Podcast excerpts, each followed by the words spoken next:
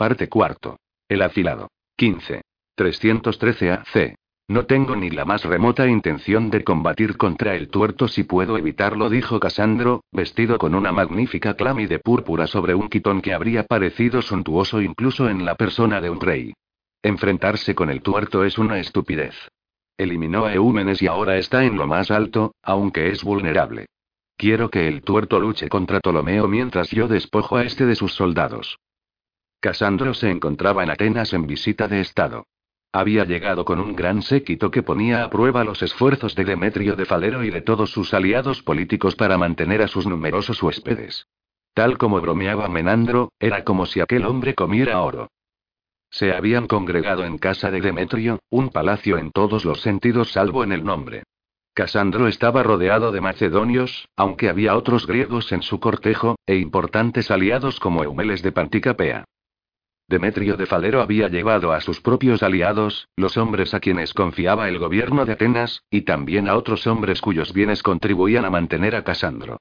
Estratocles estaba tendido en una cline toqueteándose la barba, ahora más encanecida, y cruzaba miradas con los hombres de su confianza presentes en la sala, el mercenario con la cara marcada que se hacía llamar Ifícrates y su lugarteniente, un italiano muy corpulento llamado Lucio. ¿Cómo piensas persuadir a Antígono para que luche contra Ptolomeo? Inquirió Felipe, hijo de Amintas. Era uno de esos idiotas que hacían tales preguntas. De hecho, Estratocles contaba con él para que las formulara. Y no era el único de la sala que lo hacía. Todos los oficiales macedonios se cuestionaban lo mismo. Estratocles, por su parte, calculaba si Casandro, el regente asesino, el aliado de Atenas, el saqueador de Grecia, por fin estaría perdiendo facultades. No hay de qué preocuparse, dijo este. Su risita fue almibarada, casi insinuante. Antígono y yo nos conocemos desde hace mucho tiempo, explicó con una picara sonrisa. Es viejo. Y su hijo, un idiota. Puedo controlarlos. En boca del hombre que había asesinado a Olimpia, la madre de Alejandro, y a sus principales rivales, la declaración no estaba revestida de lubris que quizás habría tenido en boca de otro de menor, o incluso mayor, valía. Casandro no era estúpido en el campo de batalla, pero en el mundo de la política y el asesinato era el maestro incontestable. Me parece que subestimas a Ptolomeo, dijo Demetrio. Tal vez. Casandro sonrió. Aunque lo dudo. Un hombre con fama de ser sencillo en el trato, a quien su tropa apoda el granjero, no es un gran candidato para sobrevivir en este mundo. Hasta ahora le ha ido muy bien, replicó Estratocles, sin poder contenerse. Casandro se volvió hacia él. Mirarlo siempre resultaba una experiencia inquietante. La mayoría de los hombres rehuía la realidad física del rostro de Stratocles, pero no así Casandro. Con permiso de mis aliados, pareces perfecto para ir a Egipto en mi nombre, querido artero mío. Como embajador de Atenas, ansiosa por librarse de la tiranía. Casandro sonrió porque las ciudades-estado griegas y su cháchara sobre la libertad le resultaban ridículas. Pero cualquiera con dos dedos de frente que esté en la corte de Ptolomeo se dará cuenta de que te envío yo. Dile que estoy desesperado. Consigue que llene sus barcos con sus ejércitos regulares de macedonios y mándamelos a mí. Lo despojaré de soldados de verdad para que Antígono pueda tomar Egipto. Estratocles se acariciaba la barba. Sus ojos se dirigieron a Menandro y el dramaturgo asintió levemente.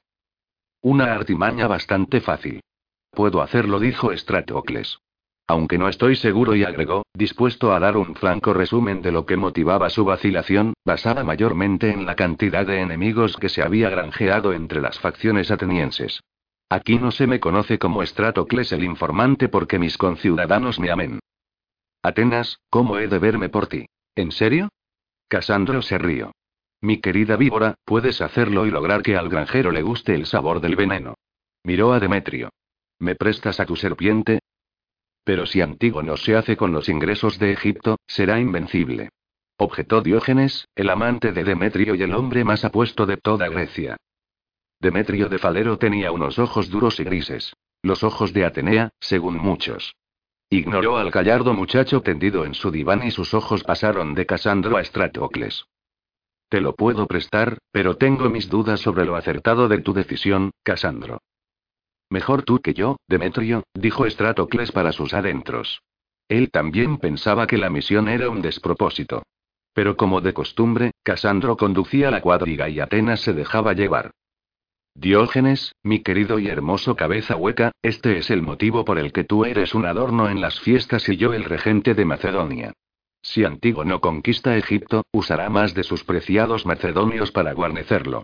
Eso es lo único importante, ¿no te das cuenta?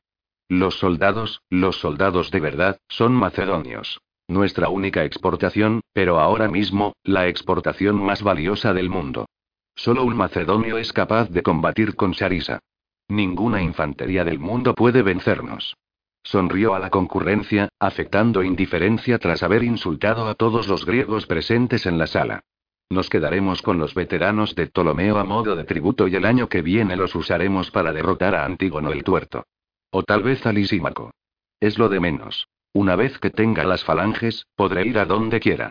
El regente apartó sus ojos de pesados párpados del apuesto ateniense y los dejó caer sobre Estratocles como si su mirada realmente pesara. Tú, víbora mía, eres la herramienta para mover esa piedra en concreto. Estratocles pensó que era mala señal que los macedonios estuvieran comenzando a creerse su propia propaganda. Aún no habían transcurrido diez años desde que los hoplitas de Atenas derrotaran a una falange macedonia. Cruzó una mirada con su amigo Ifícrates, que tenía el rostro congestionado por la ira.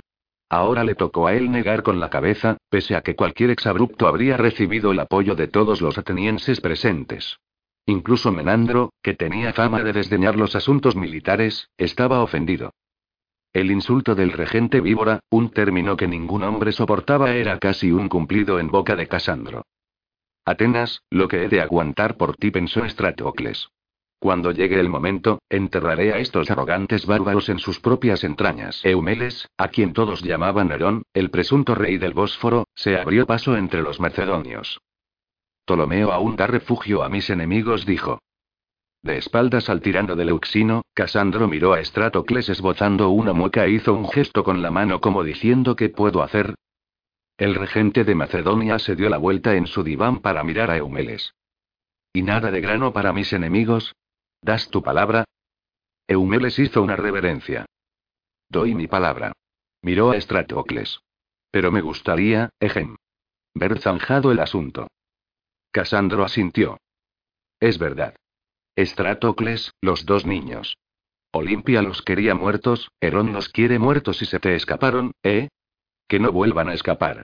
¿Entendido? Estratocles se encogió de hombros. Era Herón quien quería verlos muertos. Y Olimpia lo convirtió en asunto suyo. Pero es impropio de una embajada ir asesinando mocosos. Miró a Demetrio de Falero en busca de orientación.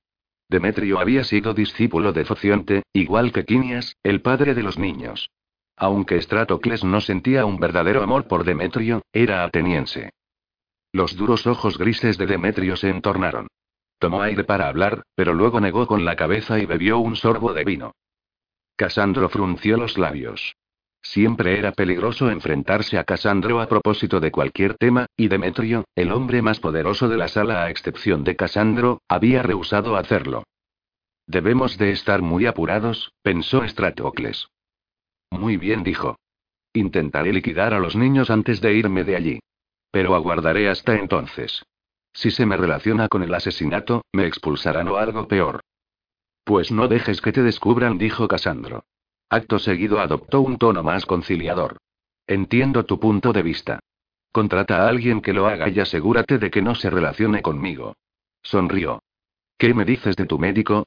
¿Ya nos ha sido útil alguna vez? La buena traza rubia de Casandro y sus ojos, cuyos párpados recordaban los de un adicto al opio, resultaban muy engañosos. Es mucho más feo que yo, pensó Estratocles. Me parece que va siendo hora de que cambiemos de política. Más tarde, en una habitación privada, le manifestó su opinión a Menandro. Estoy de acuerdo, admitió el poeta, pero Demetrio dice que ahora lo necesitamos. La situación actual es muy mala. Sal airoso de esa misión en Egipto y tal vez nos dé un respiro. Estratocles suspiró y se rascó la nariz. Le odio tanto como para plantearme un tiranicidio. Al ver la expresión asustada de su amigo agregó, no me refiero a nuestro tirano, Menandro, sino a Casandro. No obstante, hizo el equipaje para marcharse a Alejandría. Se tomó su tiempo para enviar una carta al médico, a la sazón en Atenas, en la que le ofrecía un puesto en su embajada y le proporcionaba, además, una lista de los miembros de la asamblea de esa ciudad y de sus diversas transgresiones, y se llevó a Lucio como jefe de su escolta. Tenía muchos enemigos, y sería preciso hacer un uso sensato de la fuerza. Cambió el orden de prioridades de su red de información, de modo que los partes sobre Alejandría tuvieran primacía. Escuchó un sinfín de informes de espías antes de zarpar en su propio trireme con rumbo a esa ciudad, la más moderna del mundo.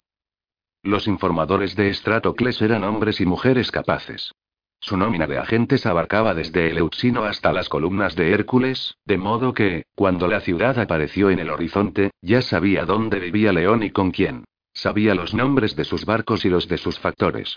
Todo eso era información de rutina, pues León y Stratocles habían tenido sus roces en la persecución de sus respectivos intereses, a veces en conflicto, a veces en alianza, a lo largo de diez años. Sabía que Ptolomeo tenía una amante egipcia y que Amastris, la hija de Dionisio de Heraclea, la heredera más rica del mundo helenístico, cualquier día regresaría a Alejandría, esa ciudad vital para los intereses de Atenas. Sabía también que la corte estaba buscando un médico para el palacio. Incluso sabía que Sófocles el ateniense, a quien tenía a su lado, había sido sobornado por Casandro para que lo vigilara. La idea hizo que Stratocles sonriera al farsante que lo acompañaba. Siempre me preocupo cuando es obvio que algo te divierte, comentó el físico, agachándose para rascarse la cicatriz de la rodilla. Stratocles sonrió y le dio una palmada en la espalda. Vas a tener mucho trabajo en Alejandría, auguró. Será un placer, respondió Sófocles. 16. Notó en la mejilla la frialdad de la arena de la palestra, pero cambió el peso de lado para girar los hombros y su entrenador cayó rodando de encima de él antes de echarse para atrás, afianzando los pies al levantarse. Sátiro se incorporó algo más despacio, con las manos en alto y los brazos bien extendidos. Se oyeron aplausos aislados de otros hombres que habían parado de entrenar para mirarlos. Con esta llave te vencía cada vez, dijo Terón. Sonrió. Claro que no siempre has tenido los hombros como un buey. Habían transcurrido tres años. Sátiro había aumentado en peso, altura y envergadura pesado. Era un muchacho en óptima forma física con el cabello moreno y largo, y los hombros tan anchos como muchas puertas de Alejandría. Pero todavía no había vencido a Terón. Se pusieron a dar vueltas, y se reunieron más hombres a mirar. Eran oficiales del ejército y cortesanos veteranos, macedonios en su mayoría, aunque unos pocos eran griegos. Reconocían un buen combate en cuanto lo veían, y comenzaron a cruzar apuestas con discreción. Sátiro giró sobre el pie derecho, levantó un poco el izquierdo y amagó un golpe contra el rostro de Terón con la mano izquierda. Terón paró el ataque y se dispuso a agarrarle el brazo, de forma que Sátiro tuvo que abandonar su combinación de fintas y retroceder para evitar la humillación de brindar a su oponente una victoria fácil. Notó un arañazo al retirar la mano izquierda para liberarla. Terón avanzó, aprovechando su ventaja, y largó un directo con la derecha que alcanzó las costillas de Sátiro. Un golpe que dejaría marca, pero solo era cosa de soportar el dolor. El muchacho movió las caderas hacia la derecha y luego se desplazó hacia la izquierda, repitiendo la maniobra con la que se había librado de las dos últimas llaves. Terón se desconcertó un momento y Sátiro se las arregló para asestar un directo poco potente a la cabeza de su entrenador. Enseguida le asestó otro, simulando un tercer patinazo para luego lanzar una patada con el pie derecho contra el tobillo izquierdo de Terón. El golpe lo alcanzó, y el corintio rodó por el suelo, apoyó el peso en el pie derecho y dio un puñetazo a Sátiro en la sien que lo impulsó hacia atrás, haciéndole perder el equilibrio. Ambos retrocedieron. Todos los espectadores del gimnasio respiraron al unísono, y algunos aplaudieron. Las apuestas aumentaron. En Atenas, apostar a dos caballeros ciudadanos en un gimnasio público estaba muy mal visto, pero Alejandría era otra ciudad, otro mundo. Terón daba vueltas cansinamente, cuidando de no forzar el pie izquierdo. Sátiro pensó que estaba fingiendo. Fingir estar lastimado formaba parte del inmenso repertorio de trucos que un buen luchador de Pancracio debía dominar, y Terón era todo un maestro. Dado que tiene bien el pie izquierdo, ¿qué debería hacer yo? se preguntó Sátiro. Se secó el sudor de los ojos y reprimió la tentación de atacar por meras ganas de romper la tensión. Había dado unos cuantos golpes buenos. La patada habría dejado fuera de combate a la mayoría de sus amigos. Terón fintó y Sátiro se apartó, rehusando enzarzarse. Ambos volvieron a dar vueltas, midiéndose. El joven se planteó una finta basada en el falso supuesto de que el pie de Terrón estaba lesionado. En cuestión de instantes, valoró los posibles golpes y llaves y eligió dos movimientos simples y evidentes. Un amago de patada contra el mismo tobillo debería obligar a Terón a apoyarse en el pie que fingía tener lastimado. Después de cambiar el peso de lado, se abalanzaría sobre él para iniciar un forcejeo. En cuanto tuvo clara la combinación, dejó que su cuerpo tomara el control, efectuando no un súbito ataque sino un grácil balanceo fintando con el cuerpo entero seguido por el golpe real, aunque no más que la falsa herida de Terón, un lento barrido de su pie derecho contra la pierna débil de su oponente. Terón lo complació apoyando su peso en la extremidad lesionada y lanzando un golpe velocísimo. Sátiro también fue rápido, y encajó el ataque de Terón en la coyuntura del hombro. Sintió un dolor punzante en el cráneo, pero ya estaba muy curtido, así que dio un cabezazo a la mandíbula de Terón, le pisó el empeine y estuvo a punto de asestar un rodillazo en la entrepierna del entrenador, una combinación de golpes letal que practicaban para la guerra, pero no para la palestra. En ese instante de vacilación, el brazo izquierdo de Terón le rodeó el cuello, y la cabeza le quedó inmovilizada contra el pecho del corintio. En cuanto notó la presión, Sátiro empujó con toda la fuerza de ambas piernas, entrando a fondo en la llave para echar al entrenador hacia atrás al tiempo que se zafaba de su brazo. Ambos rodaron por el suelo al caer en la arena y se liaron a golpes y llaves boca abajo hasta que, gateando como cangrejos heridos, se separaron y se pusieron de pie lentamente. Esta vez el aplauso fue entusiasta. Una ovación de no menos de cien hombres. Sátiro se obligó a sonreír. Por un momento el combate había sido suyo, pero había fallado el golpe de gracia y ahora la confianza lo abandonaba. Su entrenador se estaba levantando, con un tajo en el muslo pero por lo demás indemne. El señor Ptolomeo. Anunció una voz. Los hombres se apresuraron a apartarse del camino del soberano y muchos, no todos, le hicieron una reverencia. Basta de formalidades. Gritó Ptolomeo. No interrumpáis el pancracio. ¿Ese es Terón? Llevaba un quitón blanco con ribetes color púrpura y una diadema en el pelo. Era uno de los hombres más feos del gimnasio, con una nariz como la proa de un barco y una frente que se juntaba con la calva apepinada. A Sátiro le caía bien. Puso freno a sus temores y se concentró de nuevo en la lucha. El instructor estaba sonriendo. Avanzó y lanzó su acostumbrado derechazo. Envalentonado por la aparición del rey, Sátiro no retrocedió, sino que intentó la misma treta que Terrón le había hecho antes a él, disponiéndose a aprovechar el golpe del corintio. Llevan un buen rato y ni una sola caída, dijo un cortesano. Tendrías que haber visto y. Silencio. Exigió el rey. Terón no se permitió sorprenderse por la intentona de Sátiro. Dejó que su discípulo le agarrara el brazo antes de alargar el otro para sujetar el hombro derecho de Sátiro, lo hizo girar valiéndose de su propio impulso y le puso la zancadilla. Pero Sátiro mantenía la presa en el brazo.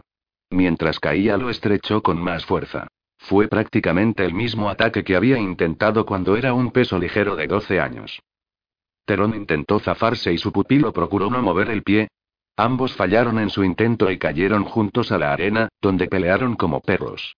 Estaban demasiado juntos. Sátiro recibió un cogazo en la cara que lo dejó ciego y un pie en el vientre que le cortó la respiración, pero luego dio una voltereta y se apartó. Durante la riña había dado como mínimo un buen golpe a Terón. Se puso de pie obedeciendo la rutina de su entrenamiento. El corintio fue más lento, y se levantó sosteniéndose el brazo derecho con el izquierdo. Pese a ello, sacudió la cabeza para despejarse y levantó las manos, poniéndose en guardia. Sátiro aplicó toda su fuerza de voluntad en adoptar la misma postura, pero el brazo izquierdo se negaba a obedecerle. No le dolía, simplemente no respondía. Sacudió la cabeza y el gimnasio comenzó a dar vueltas. No obstante, estaba lo bastante consciente para ver que Terrón estaba tan maltrecho como él, así que avanzó para intentar darle un derechazo que pusiera fin al combate. Alto. Ordenó el rey. Los hombres protestaron. Sátiro se balanceó un poco al parar en seco el movimiento de su puño. Los dos estáis a punto de acabar lesionados, y no puedo permitirme prescindir de ningún hombre, dijo el regente de Egipto, sonriendo con su habitual campechanería. Aunque ha sido un espléndido combate. ¿Quién gana? gritó uno de los muchos Felipes, un oficial de los compañeros de infantería. Hemos apostado. Ptolomeo miró a los luchadores unos instantes. Empate. Gritó el señor de Egipto, y el público volvió a protestar. Ptolomeo estrechó la mano de los contendientes antes de que estos se fueran a los baños. Él y Terón cruzaron una sonrisa, pues el corintio lo entrenaba de vez en cuando. Luego Ptolomeo se volvió hacia Sátiro. Eres un joven muy prometedor, lo felicitó. El comentario desató las lenguas de los cortesanos. La familia de Sátiro, sus tíos Diodoro, León y Filocles, eran hombres importantes. Las palabras de Ptolomeo dieron a entender al muchacho que su momento estaba llegando, y el corazón se le desbocó. Estrechó el brazo del regente y sonrió de oreja a oreja. A tu servicio, señor, dijo. Más tarde, después del baño caliente, el baño frío y el masaje, salieron juntos con un nutrido grupo de amigos de Sátiro, y bajaron la escalinata del gimnasio público en medio de una marea de adulación. Tal vez me derrotes un día de estos, dijo Terón sonriendo. Lo dudo, pero comienzo a pensar que es posible. Hoy ha habido un momento y Sátiro se encogió de hombros. Le dolía el cuello, y en cuestión de una hora el ojo izquierdo tendría una magulladura como si se hubiese aplicado a leña de cualquier manera. Aún tengo mucho que aprender. Eso me suena a música celestial, chico. Dijo Terón. ¿Una copa de vino, maestro? propuso Sátiro. No. Ve a beber con tus amigotes, chico. El entrenador le puso un brazo gigantesco en la espalda y le dio un achullón. Tu tío León llega a casa esta noche. Su barco ya está alineado con el faro. Y mientras esté en casa te hará trabajar duro. Se acabó el retozar con flautistas. León se había llevado a Sátiro en una docena de viajes. El muchacho había remado, había servido como marinero y también como sobrecargo, contando ánforas. León consideraba que los chicos debían trabajar. Aquel verano, Sátiro se había embarcado dos veces en calidad de timonel, aunque como aprendiz, por supuesto. Si bien le gustaban mucho las chicas y el vino, por el momento el gran amor de su vida era el mar. Sátiro sonrió. Sus amigos ya reclamaban su presencia. Llegaré puntual. Y haré un sacrificio a Poseidón para que regrese sano y salvo. Encárgate de regresar tú sano y salvo, chico. Gritó Perón hacia el grupo de sátiro, que ya se perdía entre el gentío, cruzando la gran ágora donde confluían los cuatro distritos. Tú no crees en esas paparruchas, ¿verdad, sátiro? preguntó Dionisio. Este era un año mayor que él, hijo de un macedonio al servicio de Ptolomeo. Era un joven guapo, bien plantado e inteligente, capaz de citar casi todas las obras de Aristófanes y todos los libros nuevos de Menandro. ¿Propiciarse la voluntad de los dioses? Eso es para campesinos.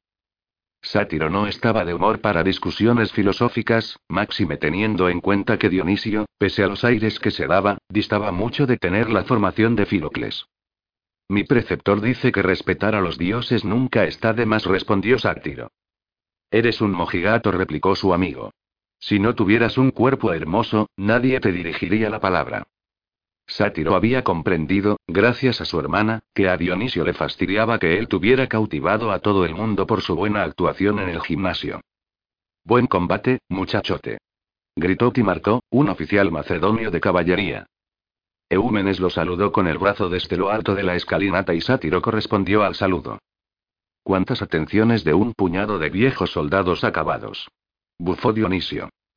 Fueron amigos de mi padre. Y ahora lo son míos, dijo Sátiro. Se te ve mucho menos gazmoño con los labios de una flautista comiéndote el rabo, dijo Dionisio. Algunos muchachos rieron. La ética un tanto espartana de Sátiro incomodaba a muchos de sus amigos, quienes agradecían que les recordaran que el joven era tan humano como ellos. Pero Abraham, un chico más joven con lustrosos rizos morenos y constitución de luchador, saltó en su defensa. Sois un atajo de impíos, dijo. Pagaréis por ello, ya veréis. Fue decirlo y echarse a reír, porque era una de las observaciones favoritas de su padre. Sátiro se sonrojó y se echó la clámide al hombro, prenda que en Alejandría solía ser muy ligera. Sea como fuere, dijo a sus amigos, me voy al templo de Poseidón. Ya. No hay chicas guapas, ni tabernas que destrozar, ni actores. ¿Qué gracia tiene? Yo me largo a casa de Simón. Te espero allí. El lugar aludido era un garito que frecuentaban bastante, situado en el límite de varios barrios, tanto en el sentido geográfico como en el legal.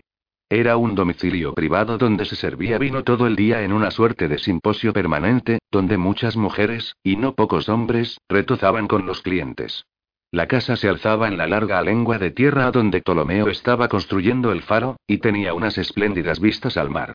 La inscripción de encima del dintel decía que era una casa de mil brisas, frase que Dionisio traducía como la casa de las mil mamadas en cuanto tenía ocasión, para mayor regocijo, al menos aparente, del dueño. Simón era un antiguo esclavo que había adquirido prominencia regentando un burdel. Sátiro sabía que había sido uno de los hombres de León, y que éste había estado a punto de ser propietario de la taberna. Sátiro iba a casa de Simón porque sabía que era seguro, mientras que Dionisio frecuentaba el lugar porque creía que era peligroso. Sátiro se preguntó cómo reaccionaría este en una tempestad en el mar o en una batalla. Pese a sus aires de niño bonito, sospechaba que su amigo tenía agallas. Entonces nos vemos en casa de Simón, dijo Sátiro. Te reservaré una flautista, respondió Dionisio. Su coñito será salado como el mar y quizá deberías hacer tu sacrificio a Poseidón dentro de él. Sátiro volvió a sonrojarse y sonrió. Abraham pegó un manotazo al macedonio. Bromeas demasiado con las cosas sagradas, le recriminó, y esta vez habló casi en serio. Los demás muchachos estaban divididos entre los dos favoritos y sus respectivas intenciones. Teodoro se rió. Está cantado, dijo. Si voy al templo de Poseidón con sátiro, mi padre se cagará de contento. Si vuelve a pillarme en casa de Simón, me largará el sermón sobre el Oxon y la disipación y no me verás en una semana. Poppy. Dijo, y un niño esclavo fue a su encuentro. Poppy, corre a decirle a mi padre que me voy al templo de Poseidón a ofrecer un sacrificio. Que te dé algo de dinero. Los demás jóvenes rieron. Genofonte, hijo de Coeno y el mejor amigo de Sátiro, meneó la cabeza. Ninguno de vosotros vivirá para siempre en el Elíseo, dijo. Perderás interés por la religión cuando dejes de tener granos, mofó Dionisio, fingiendo que le quitaba una espinilla. Tal vez son un regalo de los dioses. Genofonte dio un paso hacia el macedonio. Que te follen, amante de chicos. Oh, dijo Dionisio en tono burlón. Qué religioso. Hizo adiós con la mano, al tiempo que se zafaba lánguidamente de Genofonte. Otro día, querido. Y solo me gustan los chicos con el cutis fino. Como sátiro, por ejemplo. El chico notó que se ruborizaba mientras el macedonio se perdía entre la multitud con una docena de muchachos muertos de risa. Lo mataría, dijo Genofonte, congestionado de ira. No seas crío, intervino Abraham. Siempre caes en su juego. Tienes granos, mira tú por dónde. Y yo soy judío, y el padre de Sátiro está muerto. Todo es molienda para Dionisio. Se encogió de hombros.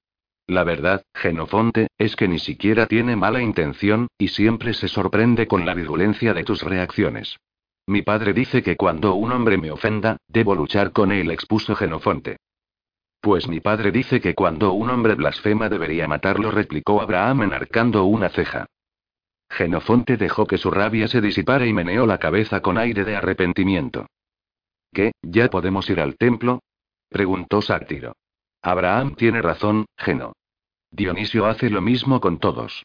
Solo tienes que saber encajarlo, como un golpe en la palestra. Para ti es fácil decirlo, replicó el aludido. No tienes ni un granito. Al templo de Poseidón dijo Sátiro como si fuese una orden en el campo de batalla, y por fin se pusieron en marcha. Desde la escalinata del templo veía el casco oscuro del barco de León con su vela dorada. Era difícil no identificar la nave, con las bordas y los remos pintados de vermellón relucientes bajo el sol, navegando de bolina para doblar el cabo tan cerca del templo que Sátiro alcanzaba a oír los gritos del oficial de remeros y a ver al propio león de pie junto a la borda. El muchacho había imaginado muchas veces que iba al mando del loto dorado. Había efectuado dos viajes a bordo de aquella nave, uno tan solo hasta Chipre, el otro a través del mar hasta las costas de la Galia, sirviendo a las órdenes del timonel Peleo, uno de los héroes del panteón adolescente de Sátiro. Tío León. Gritó a través de medio estadio de agua. León, más cerca de las voces del timonel y del crujido de los remos, no le oyó mientras el hermoso barco avanzaba veloz. Cuando pasó por delante del templo, los marineros estaban arriando la vela y todos los remeros iban ocupando sus puestos en los bancos para fondear en el puerto. Tío León. Gritó Sátiro otra vez, y sus amigos se hicieron eco de la llamada. Entre todos consiguieron captar la atención del mercader negro, que saludó con la mano. León regresaba de un viaje a través del Egeo hasta el Euxino, visitando a viejos amigos y evitando toparse con enemigos. Había llegado hasta Heracles o quizás incluso hasta Sinope. Corrían tiempos difíciles para el comercio. Todos los contendientes de la Gran Guerra tenían flotas, y los distintos bandos habían autorizado a los piratas a apropiarse de los cargamentos en su nombre. Atenas, Rodas y Alejandría seguían intentando mantener abiertas las rutas comerciales, pues las tres ciudades necesitaban que el comercio floreciera. Detrás del buque insignia de su tío iban una docena de mercantes y luego las velas triangulares de seis pesados triremes. León era rico, incluso para los estándares de Alejandría, y cuando formaba un convoy, solo una flota habría podido apoderarse de sus barcos. Mira qué maravilla, dijo Geno. Mi padre dice que cuando cumpla los 16 podré ir con León como marinero. Sátiro sonrió. Él ya había ido como marinero y esperaba volver a hacerlo pronto y como timonel. La idea siempre le rondaba la cabeza. Pero en la villa corría el rumor de que León iba a llevarlos a casa. Me encantó hacer de marinero, dijo Sátiro. Me gustaría salir al mar otra vez, aunque fuera como remero. He oído por ahí que eres un príncipe, replicó Abraham riéndose. No es probable que el rey Ptolomeo te permita embarcar otra vez como marinero. Geno, en cambio, y los griegos distinguidos van a uno voló la docena. A uno voló la docena, no contestó Sátiro con un encogimiento de hombros. De ser así, Ptolomeo no andaría tan desesperado por conseguir colonos griegos. Bien argumentado, observó Abraham acariciándose la barba. Una de sus mejores virtudes era que estaba abierto a toda discusión razonada y que admitía la derrota con elegancia. El joven judío se detuvo al llegar al recinto del templo. Acataré los preceptos de Jehová y mantendrá mi cuerpo alejado de vuestra idolatría, dijo. Su sonrisa transmitió el mismo reparo que sus palabras. Sátiro asintió. En Alejandría convivían veinte religiones y cientos de herejías, todas las cuales fascinaban a su hermana. La mayoría de los ciudadanos habían aprendido a aceptar las demás religiones, aunque no fueran del todo respetadas. El pueblo de Abraham era monoteísta, con unas pocas excepciones y un complejo conjunto de creencias sobre una encarnación femenina de la sabiduría, Sofía, y no erigían templos ni estatuas. Tampoco son tan distintos de Sócrates, pensaba Sátiro. Disfruta del panorama, dijo Sátiro, y entró en el templo seguido de cerca por Geno y Teodoro. Justo cuando encontraron a un sacerdote, el pequeño esclavo de Teodoro alcanzó a su amo y le dio un monedero. Caballeros, somos solventes. Anunció este. ¿Pedimos un carnero? Sería muy noble, aceptó Geno con entusiasmo. No puedo cubrir mi mitad, dijo Sátiro, tras sacar el monedero del peto de su quitón. No seas tonto, hombre. Paga mi padre. Teodoro se volvió hacia el sacerdote y dijo, nos gustaría sacrificar un carnero blanco por el regreso seguro de Don León. Ahora mismo está doblando el cabo a bordo del loto dorado. Desde luego, señor, contestó el joven sacerdote con una reverencia. Acceder a un puesto en el nuevo templo de Poseidón era bastante fácil, y la mayoría de los sacerdotes eran arribistas. Aquel no era distinto. Los examinó con ojo clínico y decidió que Teodoro, el que llevaba el monedero y clámide de seda, debía de ser quien mandaba. Deja que os elija un buen animal, añadió, inclinándose de nuevo. Representa al dios, se quejó Sátiro, torciendo el gesto. Digo yo que debería mostrarse más espiritual. Geno asintió. Desde luego, sois tal para cual dijo Teodoro, riéndose. Escuchad, chavales. Si fuese alguien, estaría en un gimnasio. ¿Lo conoces? No. Es mi dinero lo que le llama la atención, igual que a todos los sacerdotes. Su madre es oriunda de aquí y él intenta abrirse camino y mostrándose tan empalagoso como sea posible. Todos los egipcios son unos aduladores. El sacerdote regresó con un carnero blanco, un animal muy halagüeño. Mi señor, dijo a Teodoro. En realidad es mi amigo quien hace el sacrificio, explicó este con desdén. Yo solo asisto. Sátiro cogió el dogal del animal y lo condujo al altar. El carnero se resistió en cuanto olió la sangre, pero el muchacho era demasiado fuerte para él y no le costó pasar la soga por la argolla del altar antes de que el joven animal pudiera hincar las pezuñas en el suelo para tirar.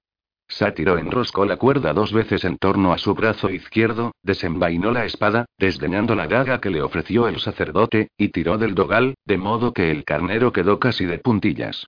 Con un movimiento rápido rebanó el cuello de la res, al tiempo que giraba sobre sus talones para evitar el chorro de sangre. El sacerdote se acercó con un cuenco para recogerla. Lo has hecho muy bien, dijo Teodoro. ¿Me enseñarías? Mi padre y... Sátiro sonrió, aunque las coyunturas de ambos hombros le dolían de resultas del combate de Pancracio. Se volvió hacia el sacerdote y le dio una moneda de plata. Un segundo sacrificio nunca está de más, ¿verdad? Guiñó un ojo y el sacerdote hizo una reverencia. ¿Una cabra, señor?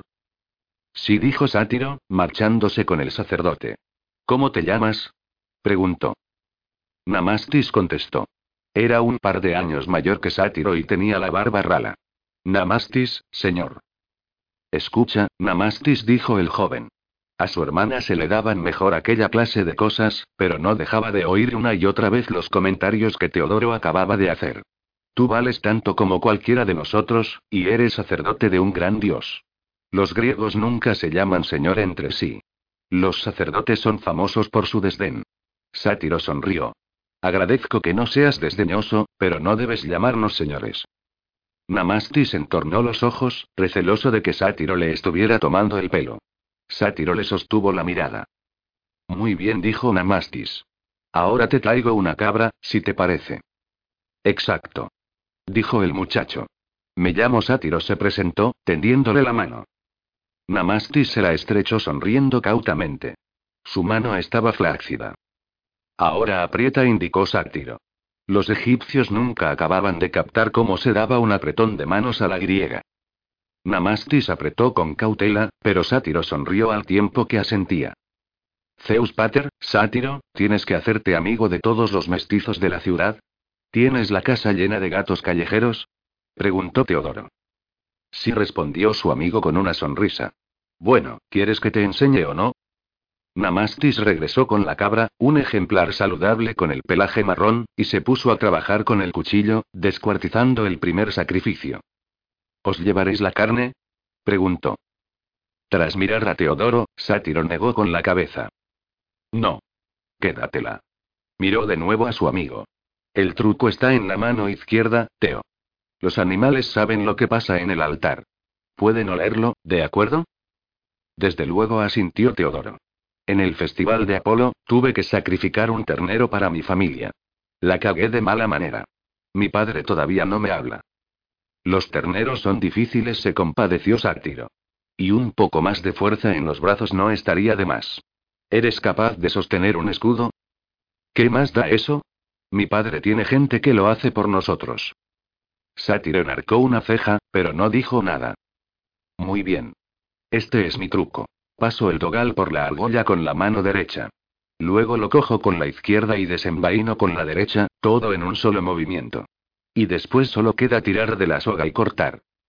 Tiró de la cabeza de la cabra contra la argolla, pero solo golpeó levemente al animal con la empuñadura. Así es como me lo enseñó mi padre Tercio Genofonte. Usa siempre tu propia arma. Da más dignidad a la muerte del animal y te sirve de entrenamiento. Cualquiera diría que ando por ahí con Aquiles y Patroclo, dijo Teodoro, meneando la cabeza. Dio un paso al frente e hizo ademán de coger el dogal que sujetaba Sátiro, pero este sacó la soga de la argolla y se alejó arrastrando a la cabra, antes de quitarse el cinto de la espada por la cabeza. Pruébate esto. A ver cómo te queda. Geno lanzó una mirada a Sátiro mientras Teodoro se ponía el cinto. Era evidente que aquel muchacho nunca había llevado una espada. Sátiro se acercó por detrás y corrió la empuñadura hasta que quedó debajo del brazo de Teodoro, justo debajo de la axila. Desenvaina indicó. Como seguía llevando la espada corta que había conseguido en la campaña de Gaviene, Teodoro desenvainó sin problemas, pero su amigo le agarró la muñeca. Gira la vaina hacia arriba, de modo que la empuñadura quede abajo, y entonces tira. ¿Ves? Esto te servirá para cualquier tamaño de espada. Le soltó la muñeca. Te lo tomas tan en serio como mi padre, dijo Teodoro moviendo la cabeza. Si me pusiera a llevar espada, Dionisio se burlaría de mí. A Sátiro se le ocurrieron numerosas respuestas, pero Genofonte se le adelantó. Pues llévala solo los días de fiesta, sugirió. Practica en privado. Sátiro miró a sus dos amigos, cayendo en la cuenta de que no siempre pensaban como él. O simplemente deja de hacer caso a Dionisio y ya está a punto. Viendo sus reacciones, dedujo que, si bien su opinión sobre llevar espada era bien recibida, su punto de vista sobre Dionisio no lo era. Teodoro desenvainó la espada, inclinando la vaina cada vez con un gesto que al muchacho le pareció teatral, pero que era efectivo. ¿Listo? preguntó Sátiro, pasándole el dogal a su amigo. La cabra se puso a forcejear de inmediato, sirviéndose de las patas traseras. Namastis levantó la vista del carnero que estaba descuartizando.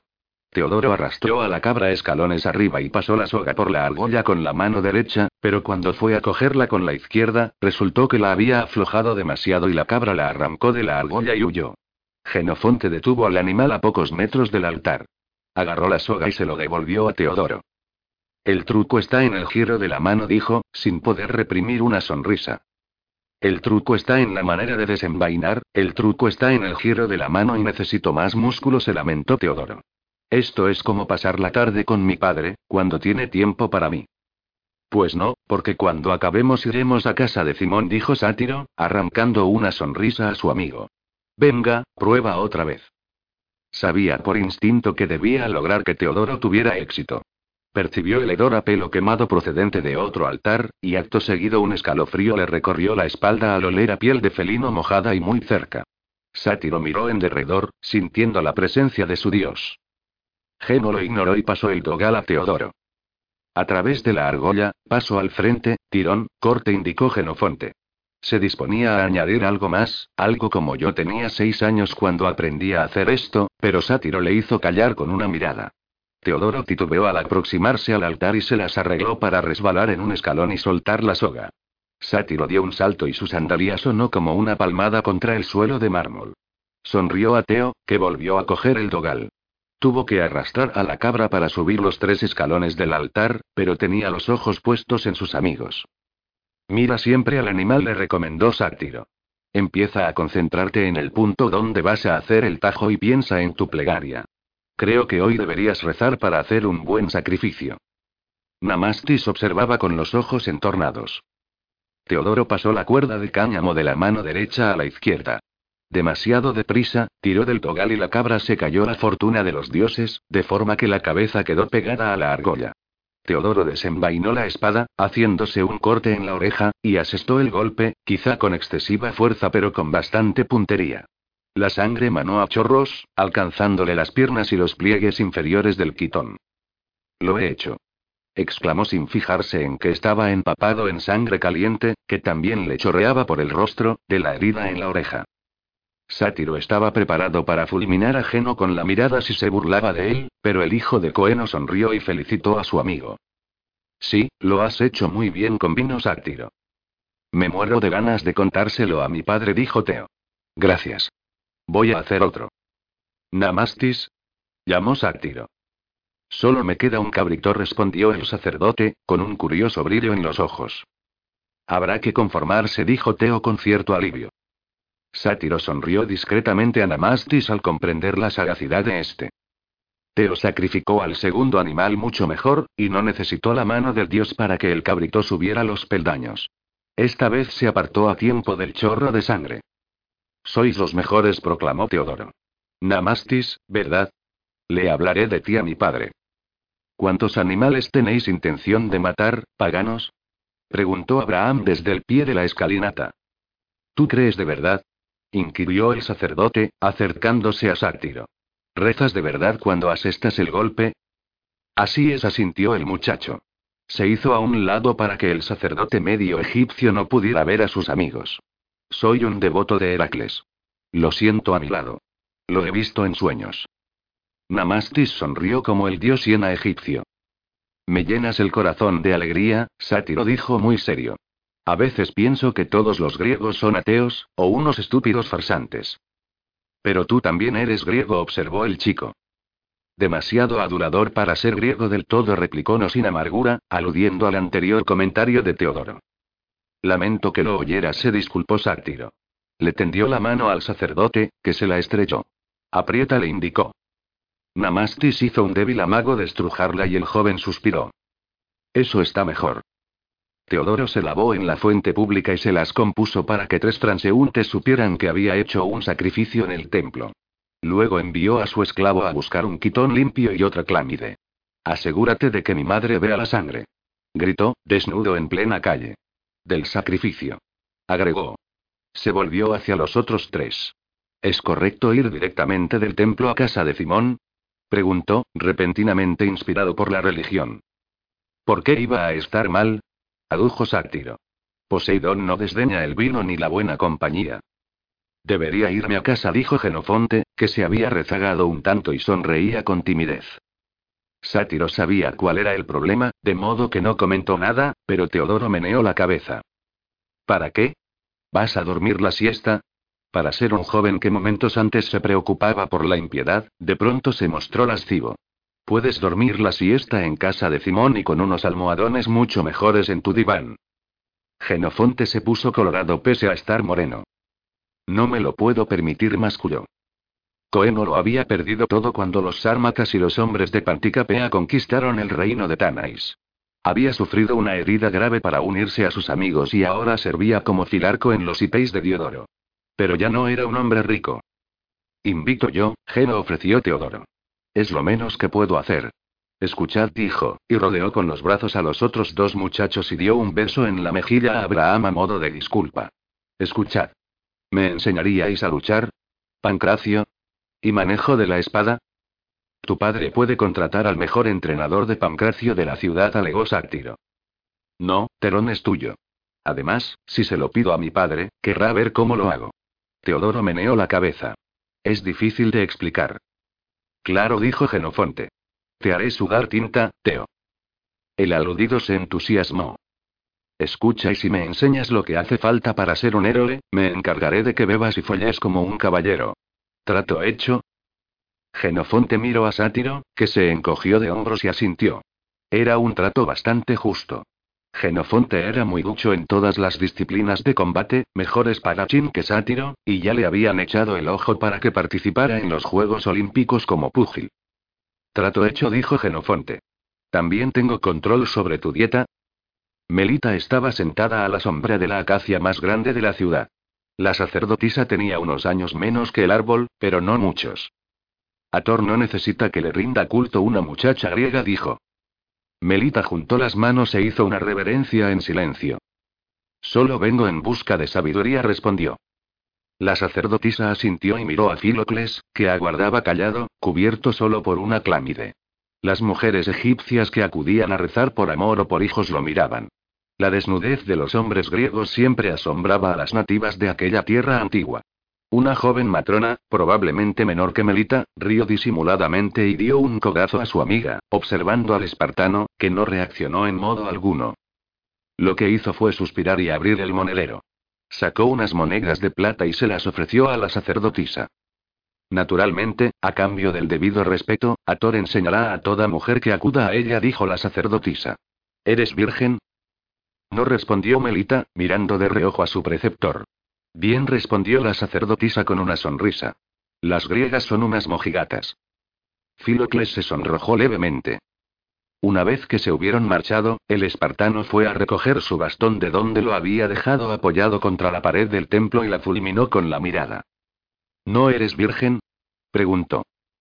Melita se encogió de hombros. Ninguna mujer puede rendir culto a Thor si es virgen, explicó. Me lo contaron mis sirvientas. ¿Y por eso te acostaste con un esclavo? Podrías estar embarazada. Nunca te casarás.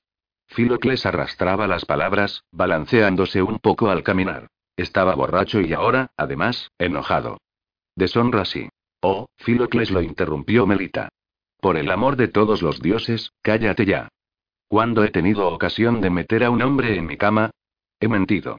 ¿Cómo crees que podría enterarse esa vieja sacerdotisa? Me meterá un dedo entre las piernas, ¿eh? No seas grosera, la amonestó Filocles, aunque su alivio era patente. No soy una chica griega. Soy Sacje, incluso aquí, en el desierto. Me acostaré con quien me venga en gana y ni tú ni mi hermano me lo vais a discutir. Iba a proseguir aludiendo a la edad que tenía su madre cuando copuló por primera vez, pero se mordió la lengua. Filocles era peligroso cuando estaba bebido. ¿A cuántos sacerdotes tendré que pagar para que explores las distintas divinidades, niña? preguntó el preceptor. ¿No fuiste tú quien propuso que estudiara todas las religiones del Delta? replicó Melita. Sus sandalias con suela de corcho comenzaban a quedarle pequeñas. De hecho, todo su atuendo era demasiado pequeño. Sus quitones rayaban en lo escandaloso. Tenía las piernas demasiado largas y resultaba tan obvio que era una chica que era precisa una gran conspiración por parte de su tío Diodoro, su tío Coeno y su hermano para que tuviera ocasión de montar en privado, lo cual le parecía injusto. Visitaba los templos porque era un pasatiempo lícito para las mujeres y, además, le permitía salir a la calle, pasear, sentir el calor del sol y la impertinente compañía de las moscas. Aquel día habían caminado 20 estadios hasta el viejo templo de Ator, y ahora desandarían lo andado para regresar a la ciudad. No te enfades, Filocles dijo Melita. El espartano caminaba a su lado, entre efluvios de vino y ajo. Es aburrido. Tengo cerebro. Tengo cuerpo.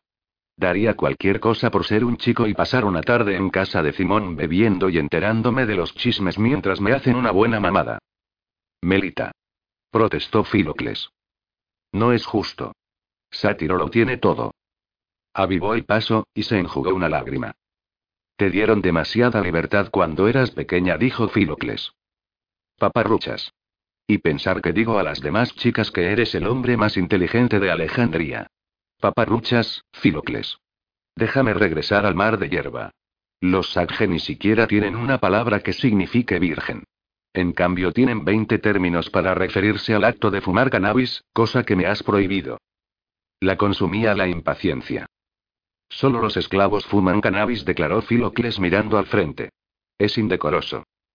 Los esclavos también beben un montón de vino. Se detuvo y se enfrentó a él en medio del camino. Una carreta de dos ruedas cargada de arroz del delta pasó dando tumbos y faltó poco para que le golpeara el codo.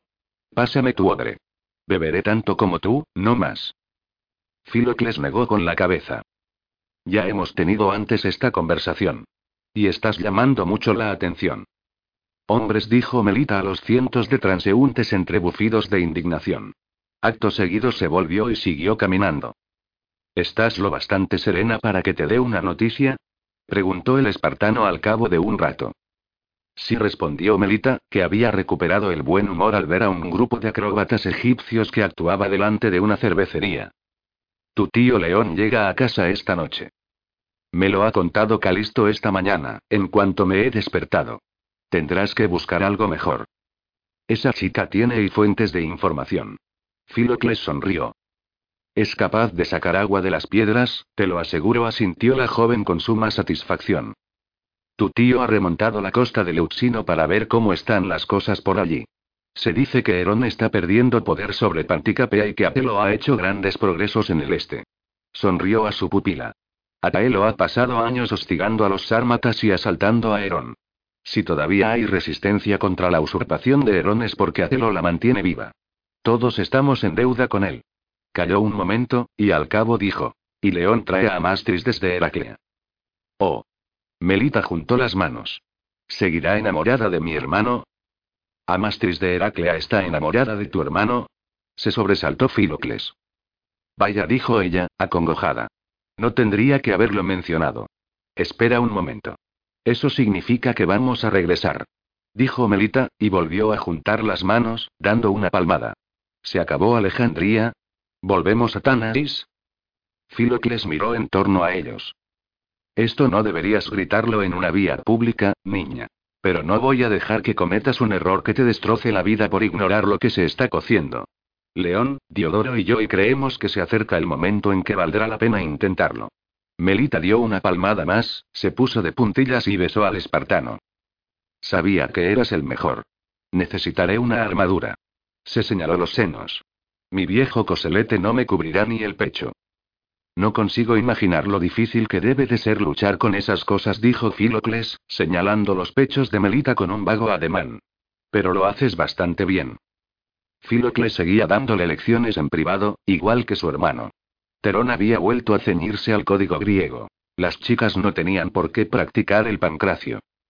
Ojalá nos atacara a alguien, dijo Melita, mirando en derredor. Una chica guapa como yo y un anciano como tú, ¿y por qué no nos ve como presas fáciles esta gente? Filocles puso los ojos en blanco. Qué lástima lo de Olimpia y sus asesinos. Prosiguió la joven con una sonrisa. Ellos sí que nos habrían atacado. Filocles negó con la cabeza. Nos perdió en el desierto. Y ahora está muerta. Adiós y hasta nunca.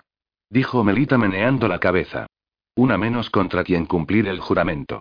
O tal vez debería decir que Artemisa la pilló antes que yo. Olimpia tenía tantos enemigos que los dioses no necesitaban ningún instrumento para liquidarla. Filocles se encogió de hombros. ¿Ya sientes nostalgia de los soberbios días de tus doce años y medio? preguntó. Entonces hacía cosas, contestó Melita. Ahora me paso el día tumbada viendo cómo me crecen los pechos. Escucha, cariño, dijo el espartano, cediendo un tanto. Cuando tu tío León esté en casa ya te enterarás. Pero si Antígono hace su campaña de verano en Macedonia, contrataremos a dos mil soldados de infantería y zarparemos rumbo a Tanais.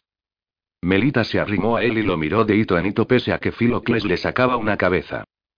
Prométeme por todos los dioses que voy a ir, pidió. Vas a ir, dijo Filocles, sosteniéndole la mirada sin pestañear.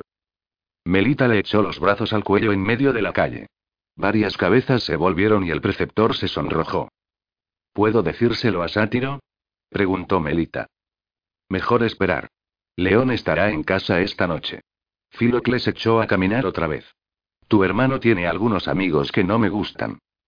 ¿Cuáles? Saltó Melita en defensa de su gemelo. No lo verás por Genofonte. Ni mucho menos, cariño. No, y tampoco por Abraham, por más que su padre sea celota. Pero el padre de Teodoro vendería a su madre por dinero o prestigio social, y ese Dionisio y Filocles mordió la lengua. Melita daba otro uso a Dionisio, quien, pese a sus aires afectados, tenía un cuerpo hermoso que rara vez ocultaba y un malicioso sentido del humor. Dionisio ha escrito un poema sobre mis pechos, comentó Melita. Ya lo sé. Filocles apretó el paso. Igual que todos los hombres de la ciudad. Melita sacó la lengua. ¿Y qué? Aquí están. Todo el mundo puede verlos. Se puso a brincar, como si no llevara recorridos 40 estadios. ¿Y qué hay de ese chico tan guapo, Heracles? La mera mención de su nombre le hizo sentir un hormigueo. Si mi hermano puede tener a Amastris, a lo mejor yo podría tener a Heracles. Cariño, Banugul es la última mujer de la tierra a la que querrías tener como suegra. Lo único que desea es convertir a su hijo en rey de reyes. Filocles se detuvo para sacarse un guijarro de la sandalía. Tengo que recordarte que se encuentran con Antígono. Seguro que Banugul está muy atareada conspirando. Y sin embargo la salvaste, maestro Filocles, dijo Melita, quien de pronto cesó el paso saltarín y lo miró, expectante. No la salvé yo solo, querida. Y si lo hice, igual que tú, fue porque los dioses nos lo dijeron. ¿Cierto? preguntó, alzando un ceja. Sí. Cuando Filocles estaba de humor para dar lecciones a Sátiro, le gustaba decir que los griegos estaban acostumbrados a la colonización y la cleruquía, pues eran rápidos en construir los nuevos asentamientos. Atenas había levantado fuertes en todas partes cuando era la reina de los mares, y Mileto había diseminado colonias tal como un libertino diseminaba bastardos. Los griegos llegaban a un lugar, construían un par de templos, edificaban unas cuantas casas con la celeridad y regularidad de un campamento en plena campaña y antes de que el arquitecto tuviera ocasión de decir mármol de paros, ya había una nueva ciudad. O eso decía el espartano. Pero Alejandría representaba la fundación de una ciudad a una escala sin precedentes, como si alguien hubiese querido crear una nueva Atenas o una nueva Corinto. Había quien decía que era fruto de la voluntad del rey dios Alejandro, y otros aseguraban que era un logro de la concienzuda administración de Ptolomeo y de los 15.000 talentos de plata que sacaba del tesoro egipcio cada año. Los filósofos, y no había escasez de ellos, se reunían en el ágora o a la sombra de la nueva biblioteca, a la sazón un mero montón de manuscritos y algunos jardines, y debatían las virtudes y los vicios de mezclar religiones y rachas, del comercio, de la realeza. Pero una ciudad nueva carece de tradiciones y la ausencia de estas a menudo genera nuevos hábitos. En Atenas o Corinto, los hombres de las clases más altas jamás bebían vino en establecimientos públicos.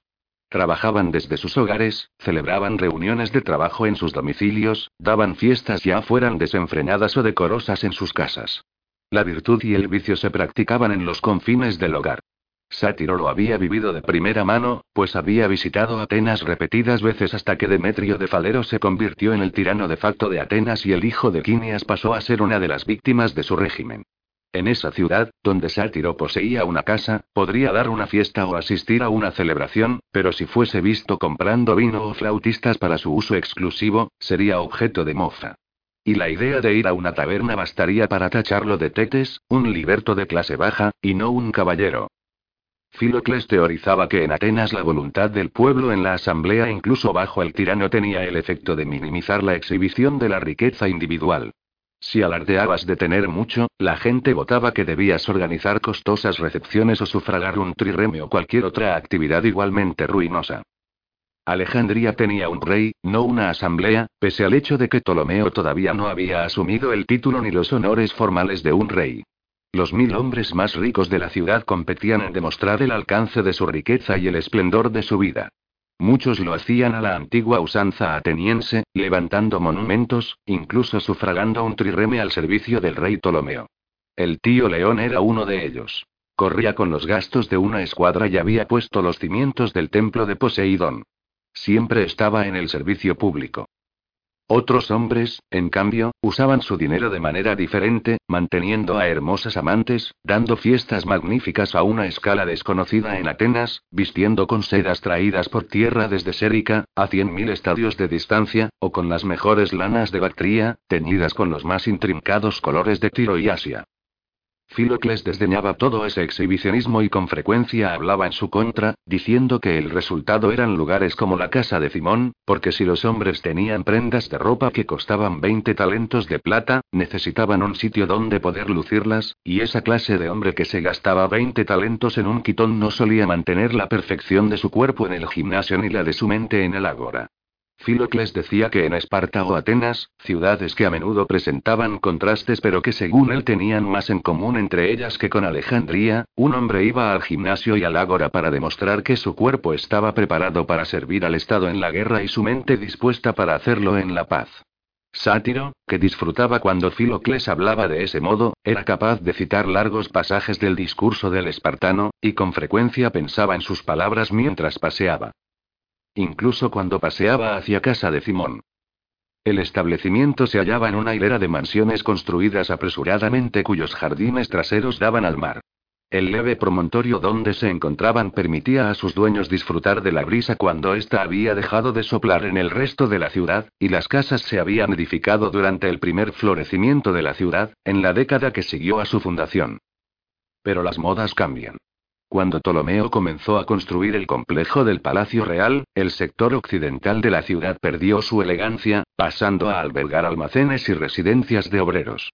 Unos pocos macedonios ricos decidieron quedarse, pero la mayoría se mudó, aunque solo fuese para estar cerca de la sede del poder. Muchos de ellos nunca llegaron a terminar sus casas, y algunos ni siquiera habían ajardinado sus parcelas ni plantado árboles, de modo que el vecindario presentaba un aspecto ruinoso, como si un ejército conquistador lo hubiese arrasado, arrancando todas las moreras. Pero la casa de Simón era una isla de verdor. El primer propietario había creado un hermoso jardín, importando plantas del interior de África y de los confines del mar. Cuando falleció y el esclavo público Simón adquirió la propiedad, este compró también a los jardineros que lo cuidaban. En el interior, el antiguo dueño había dispuesto que pintores expertos representaran escenas de la Ilíada y la Odisea, de las conquistas de Alejandro y de los mitos de los dioses en bajorrelieves de yeso, de modo que un cliente aburrido podía tener la sensación de estar contemplando el sitio de Troya o, en algunas estancias, el rapto de Helena. Sátiro comprendía las razones filosóficas por las que la casa de Simón era perniciosa para él y para la ciudad, pero el lugar le encantaba. Las serenas recámaras verdes, el mordaz alborozo de las pornay y las flautistas, los acróbatas, el atún a la parrilla y el arte, los chismes y las peleas. ¿Qué puedo ofrecer al héroe del momento? preguntó Trasilio, el antiguo esclavo que trabajaba como mayordomo de la casa. Siempre podías juzgar tu estatus en un instante contra Silio, pues el empalagoso frigio parecía estar al tanto con todo detalle de los chismes de la ciudad. Ptolomeo te ha dado la mano. ¿Y has hecho un sacrificio por tu tío? ¡Qué maravillosa devoción, joven amo! ¿Vino? Una copa espartana apareció en la mano de Sátiro, otras fueron para Abraham, Geno y Teo y les sirvieron vino de una jarra de plata mientras se sentaban en el vestíbulo. Dos chiquillos, un niño y una niña, a todas luces gemelos, les lavaron los pies. ¿No son adorables? dijo Trasilio. Los he comprado hoy. La niña le lavaba las manos. Su rostro mantenía una expresión muy seria y sacaba la punta de la lengua entre los dientes. Sí, contestó Sátiro, con la habitual desazón que le causaban los esclavos. ¿Cliné? Preguntó Trasilio, refiriéndose a los largos divanés sobre los que los griegos acaudalados se reclinaban para comer y beber. Tengo abierto el jardín que da al mar, joven amo. Sátiro asintió, y su grupo fue conducido a través de dos salones donde docenas de hombres jóvenes, y algunos no tan jóvenes, tonteaban entre ellos y con las numerosas acompañantes que proporcionaba la casa. ¿Podrías avisar a Fiale, Trasilio? preguntó Sátiro. Fiale era una auténtica etaira, una mujer libre que a veces ofrecía su compañía a los hombres. Además de su belleza, un particular atractivo que nada se parecía al de las etaira y corrientes, tocaba la cítara y cantaba, a menudo componiendo canciones burlonas para tomar el pelo a sus clientes. Un año atrás la mujer había consentido en poner fin a la virginidad de Sátiro. El joven sospechaba que su tío le había pagado por el servicio, pues era muy selectiva con su clientela, y desde entonces siempre lo había tratado con afecto y cierta reserva. Como si fuese una prima lejana, había bromeado sátiro con Abraham. Veré si está disponible, dijo Trasilio con una reverencia. Esta tarde se encuentra aquí. ¿Es demasiado para nosotros, no os parece? preguntó Abraham entre risas. Geno sonrió abiertamente. Le gustaba Fiale, y no lo incomodaba como las pornay y las flautistas, un rasgo de su amigo que Sátiro entendía perfectamente. Teo, por su parte, hizo un mohín. Quiero que una flautista me toque la flauta, dijo. Fiale las espanta a todas.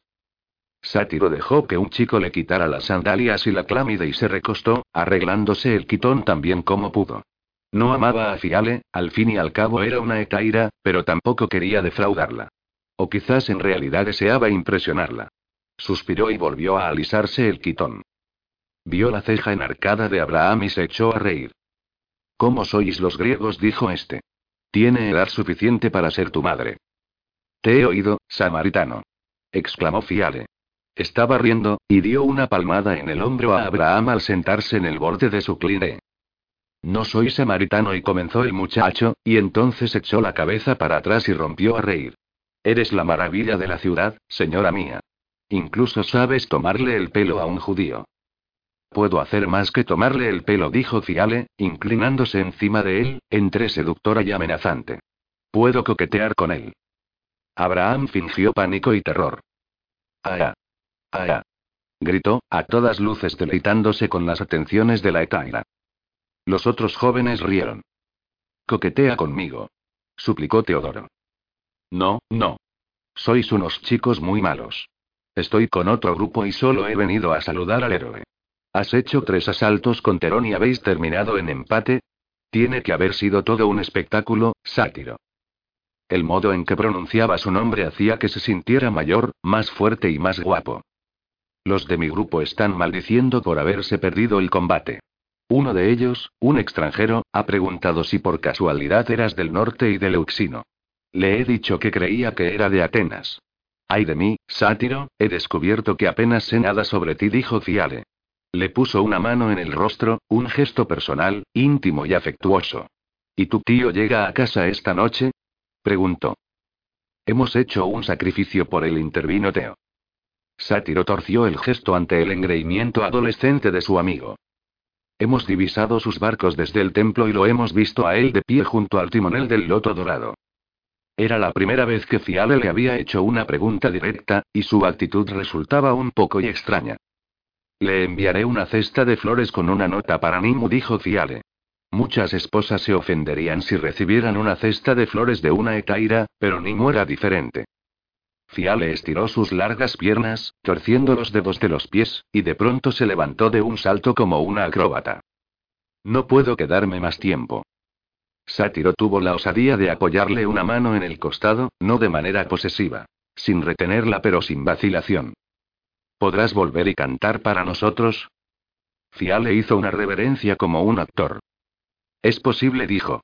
A no ser que me encuentre con una docena de flautistas tocando vuestros instrumentos. Le guiñó el ojo a Teodoro, que se ruborizó. Se retiró, atrayendo todas las miradas del jardín, y fue reemplazada por un par de risueñas sirvientas. Ahora seremos invisibles, dijo la mayor, una egipcia de pelo moreno y pechos grandes con la cara prácticamente redonda. Nadie se fija en una camarera después de estar en compañía de Fiale. Por no hablar de las propinas, dijo la más joven, una sílfide chipriota que parecía una nereida. ¿Cómo va a comprar su libertad una chica? preguntó retóricamente, chupándose la punta de un dedo. ¿Alguien quiere vino? Los chicos rieron, se dieron palmadas, bebieron vino y se comieron con los ojos a las chicas mientras un grupo de acróbatas hacía piruetas, un par de africanos ejecutaban una danza guerrera que impresionó a Sátiro y una chica de tez aceitunada bailaba sola con una lanza de tal modo que hizo que todos los muchachos pensaran en las pérgolas de la parte trasera del jardín. Teodoro guiñó el ojo a sus compañeros. No quisiera ofender la delicada sensibilidad de Fiale, dijo, de modo que voy a que me aceiten el pabilo en privado. Geno se sonrojó, pero Abraham se rió. ¿Te ha gustado? dijo Teo, deteniéndose. ¿En serio? Se lo oí decir a uno de los esclavos de mi padre. No es tan estúpida como algunas frases que se oyen por ahí, dijo Abraham. Anda, ve a buscar a tu comedora de salchichas. Teo casi se asfixió de risa y se fue corriendo. Un grupo de hombres de mediana edad se acercó a felicitar a Sátiro. El muchacho los conocía a todos. Eran oficiales al servicio de Diodoro. Panión, un comandante de taxéis y un valor en alza, paseó los ojos por el cuerpo de sátiro de tal manera que el muchacho se incomodó. Ven un día de estos a ver la instrucción de los compañeros de infantería, lo invitó el comandante. Tengo entendido que don Ptolomeo se ha fijado en ti. Sátiro notó que se estaba ruborizando. Panión era el líder de la facción macedonia, los hombres que pensaban que a los meros griegos y judíos había que mantenerlos en su sitio. Pero nunca había ocultado su admiración por Sátiro. El muchacho les dio las gracias educadamente. Como era más joven, se levantó y los acompañó a sus divanés antes de regresar al suyo, ruborizado por las alabanzas y las obvias insinuaciones de Panión. Los macedonios no coqueteaban. Era un dicho de las flautistas que tenía mucho de cierto. Aparecieron unos esclavos que limpiaron su cline, cepillando las migas de pan y restos de queso. Debería irme a casa, comentó Sátiro. No hasta que haya cantado para ti, dijo Fiale, que apareció de repente y se dejó caer en su diván. El joven se animó de inmediato. Creía que estabas ocupada.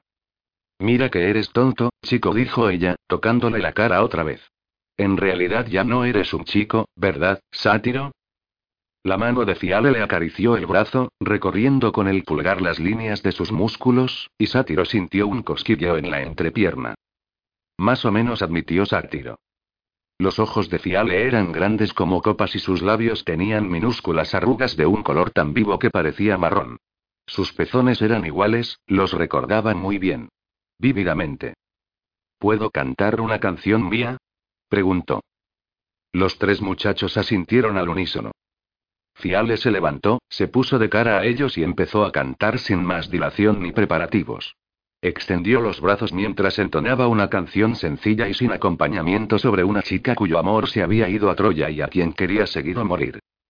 Cuando hubo terminado, se quedaron callados un momento.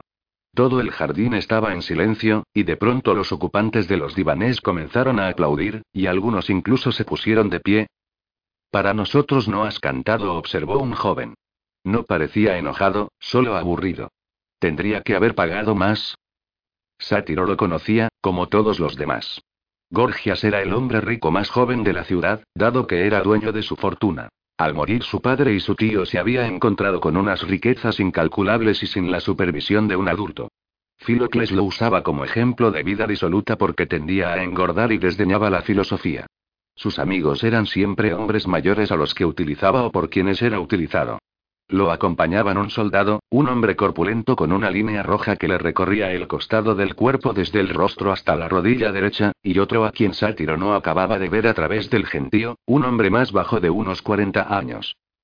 Yo habría pagado por algo más que una canción, dijo la voz de un bárbaro con acento ateniense. El hombretón dedicó una sonrisa sardónica a Fiale. No soy de los que cuentan cada óvulo. Se río. Cuando un hombre es tan viejo como yo, sabe apreciar una buena canción. Y a una cantante. Desde su diván, Sátiro no veía más allá de las caderas de Fiale, pero aún así se dio cuenta de que estaba enfadada por la postura de su espalda. En Alejandría no comentamos el precio que cobra una etaira, dijo Fiale. Si tienes que discutirlo es que no puedes permitírtela. Sonrió con dureza a los hombres. Pero le debía una canción a mi amigo por sus proezas, y yo siempre pago mis deudas. Pues como sin duda entendéis, soy una mujer libre y elijo a mis clientes. Río a la ligera, pero Sátiro pensó que estaba nerviosa. De hecho, nunca la había visto así. Acto seguido Fia le dio unas palmadas, la señal que hacían las chicas cuando necesitaban que la casa interviniera. El corpulento extranjero frunció el ceño, a todas luces ofendido. A todas las prostitutas les gusta que las llamen Etairai, pero la única diferencia es el precio, dijo en un tono de desprecio propio del que estaba acostumbrado a salirse con la suya y a quien no le gustaba que una mera mujer se burlara de él en público. Las dos son iguales cuando me chupan la polla, agregó, y varios hombres que tenía cerca rieron.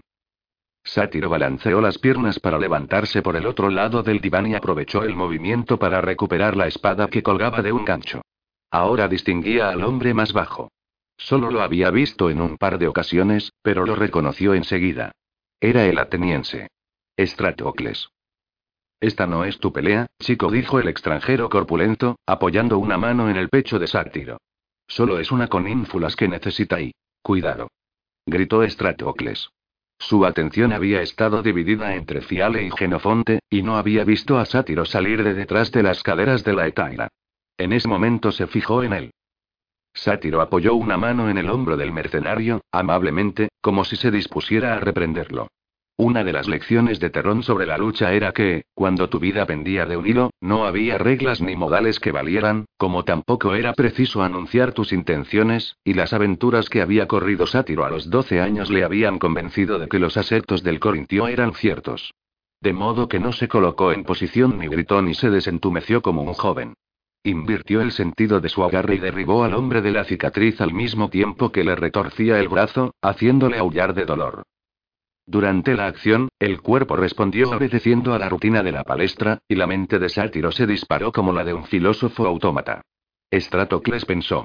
¿Qué demonios está haciendo en Alejandría? El daimón del combate inundaba la mente de Sátiro, que se obligó a concentrarse en la fuerza del extranjero.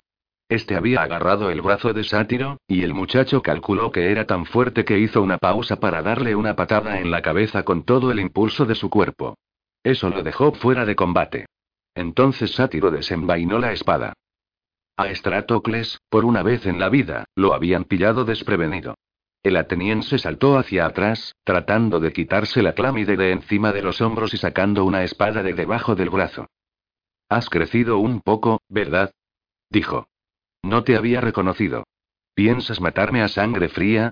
preguntó, retrocediendo. Sátiro pasó por encima del soldado abatido, impertérrito. Llamad a la guardia.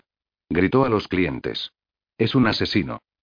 Trasilio se aproximaba desde lejos con dos esclavos forzudos, pero llegaría demasiado tarde para salvar a Estratocles.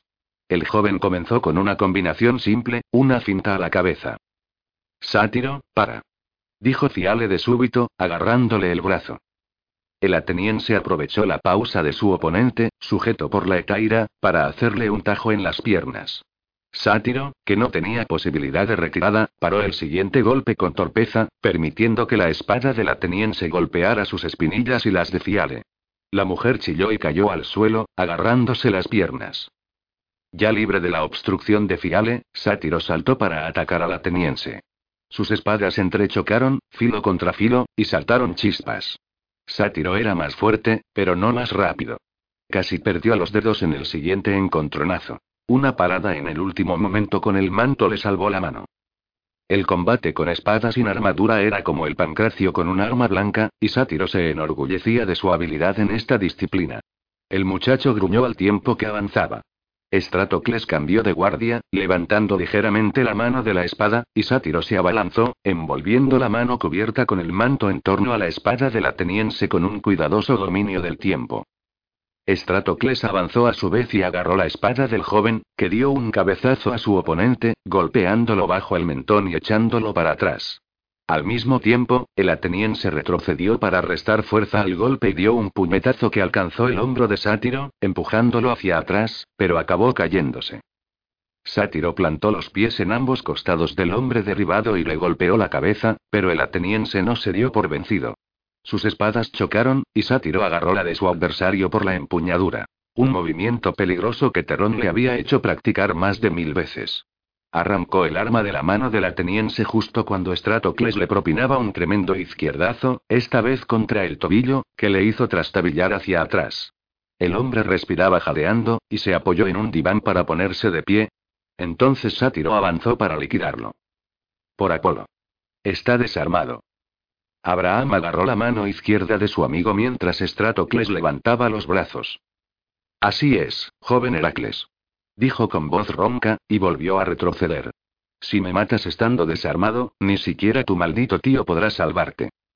La sonrisa del ateniense era tan ofensiva que Sátiro se zafó de Abraham y le golpeó la frente con el puño de la espada, derribándolo de un solo golpe, medio asfixiado sobre el suelo embaldosado. El grito de Fiale, es el embajador ateniense. Detuvo el descenso del filo de la espada hacia el cuello de Stratocles. Gorgias se hizo a un lado y, lentamente, se desplomó sobre un diván. Oh, Zeus. Se lamentó. Todos mis huéspedes están muertos. Larguémonos de aquí, dijo Abraham. Esto ha sido y una temeridad, amigo mío. Se encogió de hombros. Pero todo un espectáculo. Mientras el soldado se estremecía y lloriqueaba en el suelo, Sátiro miró a Fiale, tratando de discernir si aquello había sido y qué había sido. ¿Un intento de asesinato? Ocurrían a diario, en Alejandría. Fiale le había sujetado los brazos. Intentó matarnos a mi hermana y a mí cuando éramos niños, dijo Sátiro. Sonó como una débil excusa, con dos hombres sangrando en el suelo. Es el embajador de Atenas. Repitió Fiale. Ha traído al rey un mensaje de Casandro. Son aliados. ¿Acaso has perdido el juicio? Ya lo discutiréis más tarde, dijo Abraham, que seguía agarrando el brazo de Sátiro. Genofonte los aguardaba en la entrada con sus clámides. Las peleas eran frecuentes en casa de Simón, pero los dos extranjeros sangrando en el suelo estaban llamando mucho la atención. Sátiro se volvió para mirar una vez más a Fiale, que contemplaba a los hombres del suelo y de pronto levantó los ojos. ¿Qué vio en ellos? ¿Confusión? ¿O complicidad? Ya tendréis tiempo de discutirlo, insistió Abraham. Vámonos. El jardín iba volviendo a la vida una vida ruidosa y llena de gritos mientras ellos bajaban los peldaños a toda prisa. A correr apremió Abraham. ¿De qué estamos huyendo? preguntó Sátiro. No lo sé, dijo el joven judío. Sátiro entró corriendo por la puerta comercial, dejando atrás a los marineros, hasta llegar al patio. Tío León estaba junto a la fuente, dando órdenes a una falange de esclavos, sirvientes y criados, y a algunos marineros, que habían llevado sus cargamentos más valiosos desde los almacenes. Terón sostenía una brazada de colgaduras de seda de sérica y daba la impresión de tener miedo de moverse. Acabo de dejar medio muerto al embajador ateniense, dijo Sátiro. Bienvenido a casa, tío León. El mercader no era alto, pero tenía unos penetrantes ojos castaños oscuros y su piel morena estaba perfectamente bronceada de un color semejante al del cuero. Parecía un dios de piel oscura, un Apolo maduro.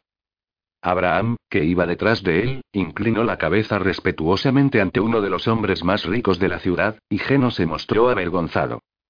Me han dicho que has hecho un sacrificio por mi regreso, dijo León, abrazando a Sátiro. Aunque por lo general no sacrificamos embajadores. Entonces reparó en los otros dos muchachos. ¿Va en serio? preguntó. Cada vez que vengo a casa tienes algo extraordinario que anunciar, ¿no es cierto? Es Estratocles. Respondió Sátiro sin aliento. ¿Te acuerdas de él? ¿De Heraclea? Vaya, dijo León. Mierda, masculló Terón, que todavía sostenía la seda. ¿Lo has matado? ¿Matar a quién? Preguntó Filocles, abriéndose paso entre la muchedumbre de muchachos que ocupaba la entrada al patio del jardín. Melita llegó con el espartano e hizo caso omiso del repentino sonrojo que acometió ajeno cuando ella pasó rozándole la espalda. Sátiro archivó esa escena para considerarla más tarde. El nuevo embajador ateniense ante la corte de Ptolomeo es nuestra antigua némesis, Estratocles dijo León, habiendo captado todo el alcance del problema con su habitual agudeza. ¿Por qué nadie me lo ha dicho? Preguntó, mirando a Pasión, su factor. Este hizo una reverencia. Figuraba en los informes de la mañana, respondió tímidamente. No reparé en la importancia del hecho. En fin, el vino ya se ha derramado, dijo Filocles. Demetrio de Atenas ha permitido que ese bellaco sea su embajador. Entabla una demanda contra él, aconsejó León. Estoy convencido de que podemos llegar a un acuerdo. Es un hombre de negocios. Lo haré ahora mismo, asintió Filocles, arrebujándose en su imación. Exacto. B.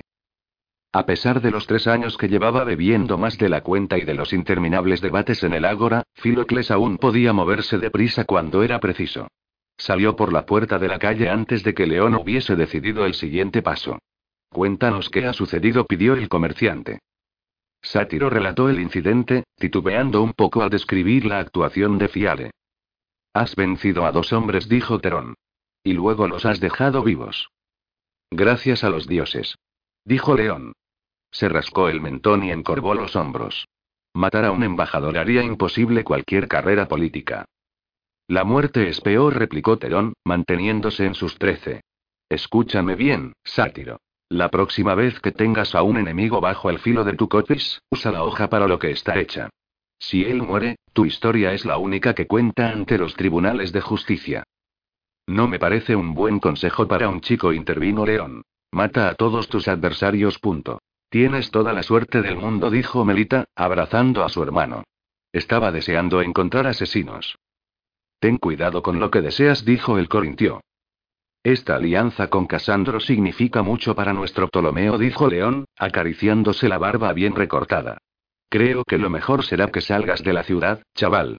Pasión, avisa a Peleo el timonel para que tenga a su tripulación preparada. Una noche en los muelles y a bordo al amanecer de mañana. Corre. Se volvió hacia Terón. Traigo un montón de noticias para nuestros amigos, dijo.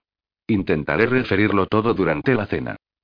Uno de los muchos aspectos en que los tíos de Sátiro se diferenciaban de los demás hombres era la manera en que vivían.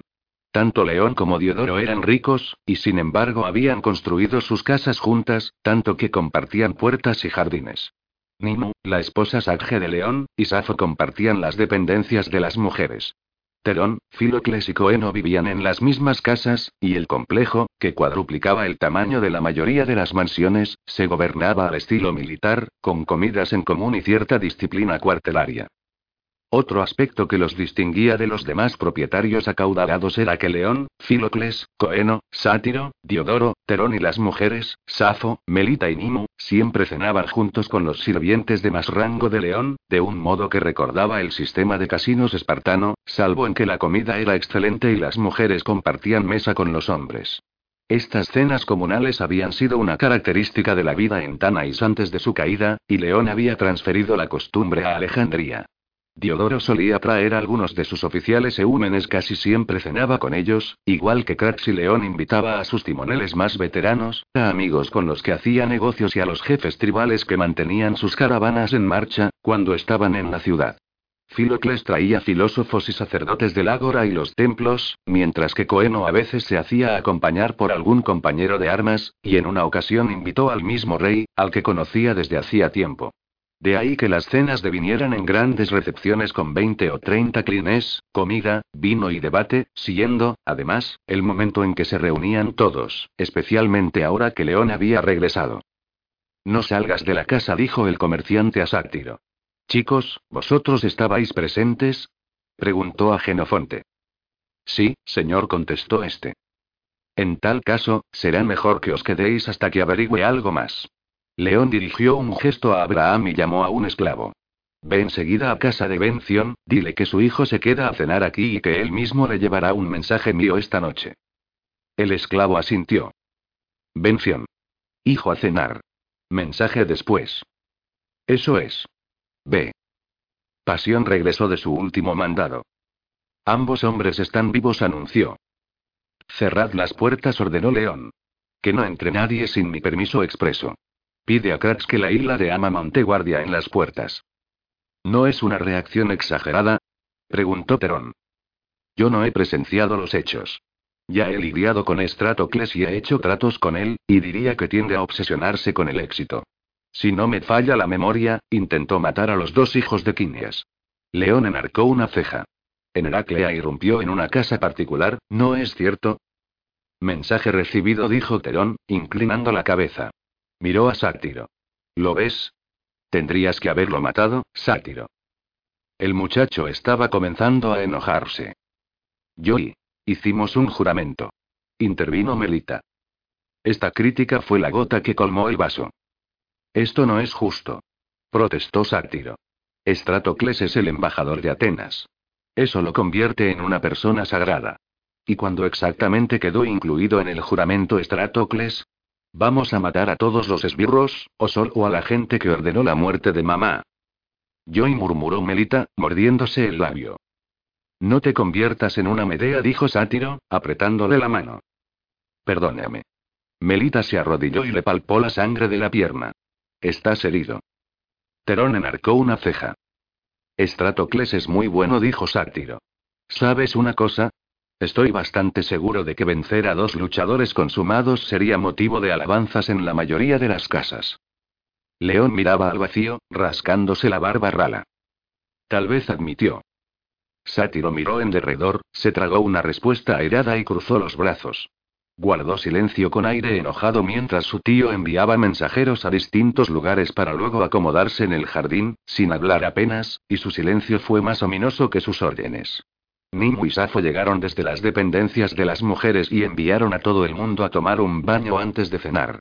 Cuando Sátiro, sintiéndose desorientado en su propio hogar, se hubo secado, vio que Ama apostaba a un par de soldados de caballería en la puerta principal. Hombres de Tanais, absolutamente leales. Eso lo tranquilizó. No obstante, se colgó la espada encima del quitón. Un sirviente se asomó a la cortina de la puerta de su habitación e hizo una reverencia. León pide que te pongas tus mejores galas, señor, dijo el criado. He venido a ayudarte. Sátiro se desprendió de la espada y el quitón, abrió el arcón de debajo de la ventana y revolvió entre las prendas de lana dobladas, buscando su favorita. Un quitón blanco de lana con una diminuta cenefa de púrpura tiría. Lo encontró gracias al tacto más que a la vista. La lana era magnífica. ¿Qué te parece esto? preguntó al sirviente. Muy apropiado, señor, contestó este. Acto seguido lo ungieron con aceite, lo peinaron con esmero y le ajustaron el quitón de modo que cada pliegue cayera como si lo hubiese esculpido Praxíteles, sujeto con una faja hecha de cordón de oro. Sátiro añadió a su atuendo un puñal colgado al cuello que desaparecía entre los pliegues del quitón. El sirviente hizo una mueca. Dudo que lo necesites, señor comentó. A Sátiro siempre le habían fastidiado los sirvientes habladores. Eso lo decidiré yo, dijo el joven, y se sentó para que le pusiera sus mejores sandalias. Una vez calzado, dio las gracias al sirviente, que se retiró. No era la primera vez que Sátiro deseaba tener un sirviente o un esclavo propio, un camarada. Alguien que comprendiera sus necesidades. Todos los libertos de León lo trataban como a un niño. Aún le rondaba la mente la idea de haber tratado mal a Fiale. Se sentó a una mesa del patio y escribió una nota, buscando sin éxito unos versos que expresaran lo que sentía. De modo que puso. Ese hombre es mi enemigo y lo ha sido durante años. Lamento que resultaras herida durante la pelea. Si puedo servirte en algo, ruego me envíes una nota. La selló con su anillo de Heracles y la envió con un esclavo. Mientras recorría los fríos salones de mármol hacia el jardín, cayó en la cuenta de que no había preguntado por qué iba vestido como un príncipe. Melita aún estaba tendida desnuda en su diván, tratando de serenarse con la fresca brisa vespertina, cuando una sirvienta mayor entró en su cámara. Vengo a pedirte que te vistas de gala, dijo la anciana, sonriendo. Tienes una invitación de palacio. Calisto, también desnuda, se levantó del balcón y juntó las manos dando una palmada. Tiene que ser de Amastris. He oído decir que el amo león la ha traído a casa. Gracias, Torcus. Dijo Melita con una amplia sonrisa. Enseguida me arreglo. La criada se volvió hacia Calisto. No estaría de más preparar una muda para mañana, dijo, pasándose un dedo por la nariz. El mensajero del palacio ha dado a entender que doña Amastris quizá quiera invitar a nuestra ama de dormir. Torcus, sé buena y dile al mayordomo que no me quedo a cenar. ¿Lo sabe el tío León? Willy su cena de bienvenida. A lo mejor y hizo una pausa. Amastris pretende usarme para ver a mi hermano, ¿verdad? Preguntó Melita a la anciana sirvienta. Dorcus meneó ligeramente la cabeza. Era una mujer importante en la casa, y la joven sabía que todos los rumores llegaban a sus oídos. El amo León tiene su propia invitación, respondió. Igual que tu hermano. Del rey en persona. Si la princesa desea ver a tu hermano, tendrá que hacer planes muy deprisa. Vístete bien, joven ama. Hizo una pausa. Habida cuenta del incidente y de esta tarde, es posible que las cosas no vayan como se imagina la princesa. ¿Me entiendes, despoina? Calisto no necesitó una segunda advertencia. Ya había dispuesto sobre la cama el mejor vestido griego de Melita, de un tejido de lana tan fino que casi transparentaba, cuidadosamente aceitado para darle un acabado perfecto, de color púrpura oscuro con rayas doradas. También sacó los broches de Artemisa que Quinón le había regalado tres años antes y una daga, así como un fabuloso alfiler de bronce para el pelo con la cabeza oculta por una perla enorme que hacía juego con las cintas que le sujetaban las largas trenzas morenas. Calisto le puso largos pendientes de oro en las orejas y le abrochó el collar. Apoyó las manos en los hombros de su señora. Estás preciosa, dijo. Sostuvo en alto un espejo de plata para que Melita pudiera verse. No tanto como tú, dijo la muchacha. Su esclava era como una encarnación de Afrodita. De hecho, algunos hombres le otorgaban ese tratamiento. A Melita le habían ofrecido sumas de hasta 20 talentos de plata por los favores de su esclava. Un dijo Calisto. Bajó su cabeza al lado de la de Melita de modo que ambas quedarán de lado en el espejo. Morena y rubia. Tú eres más la imagen de Hera o Artemisa. Una belleza más fría, pero no menos hermosa. Aduladora. Dio un codazo a Calisto en el costado y la esclava chilló. Contigo no, aseguró Calisto, riéndose. Todos los hombres volverán la cabeza cuando entremos en el palacio. Ay. Me siento como un gato entre ratones cuando voy allí. La libertad no te ha vuelto más modesta. Calisto bajó los ojos en una parodia de virginal modestia. ¿Seguro, ama mía? ¿Cómo te fue con Amintas? preguntó Melita, refiriéndose al oficial macedonio de Ptolomeo. Se suponía que estaba al mando de la falange y era un soldado famoso, pero dedicaba poco tiempo a sus obligaciones. Había ofrecido diez talentos de plata a Calisto por una sola noche.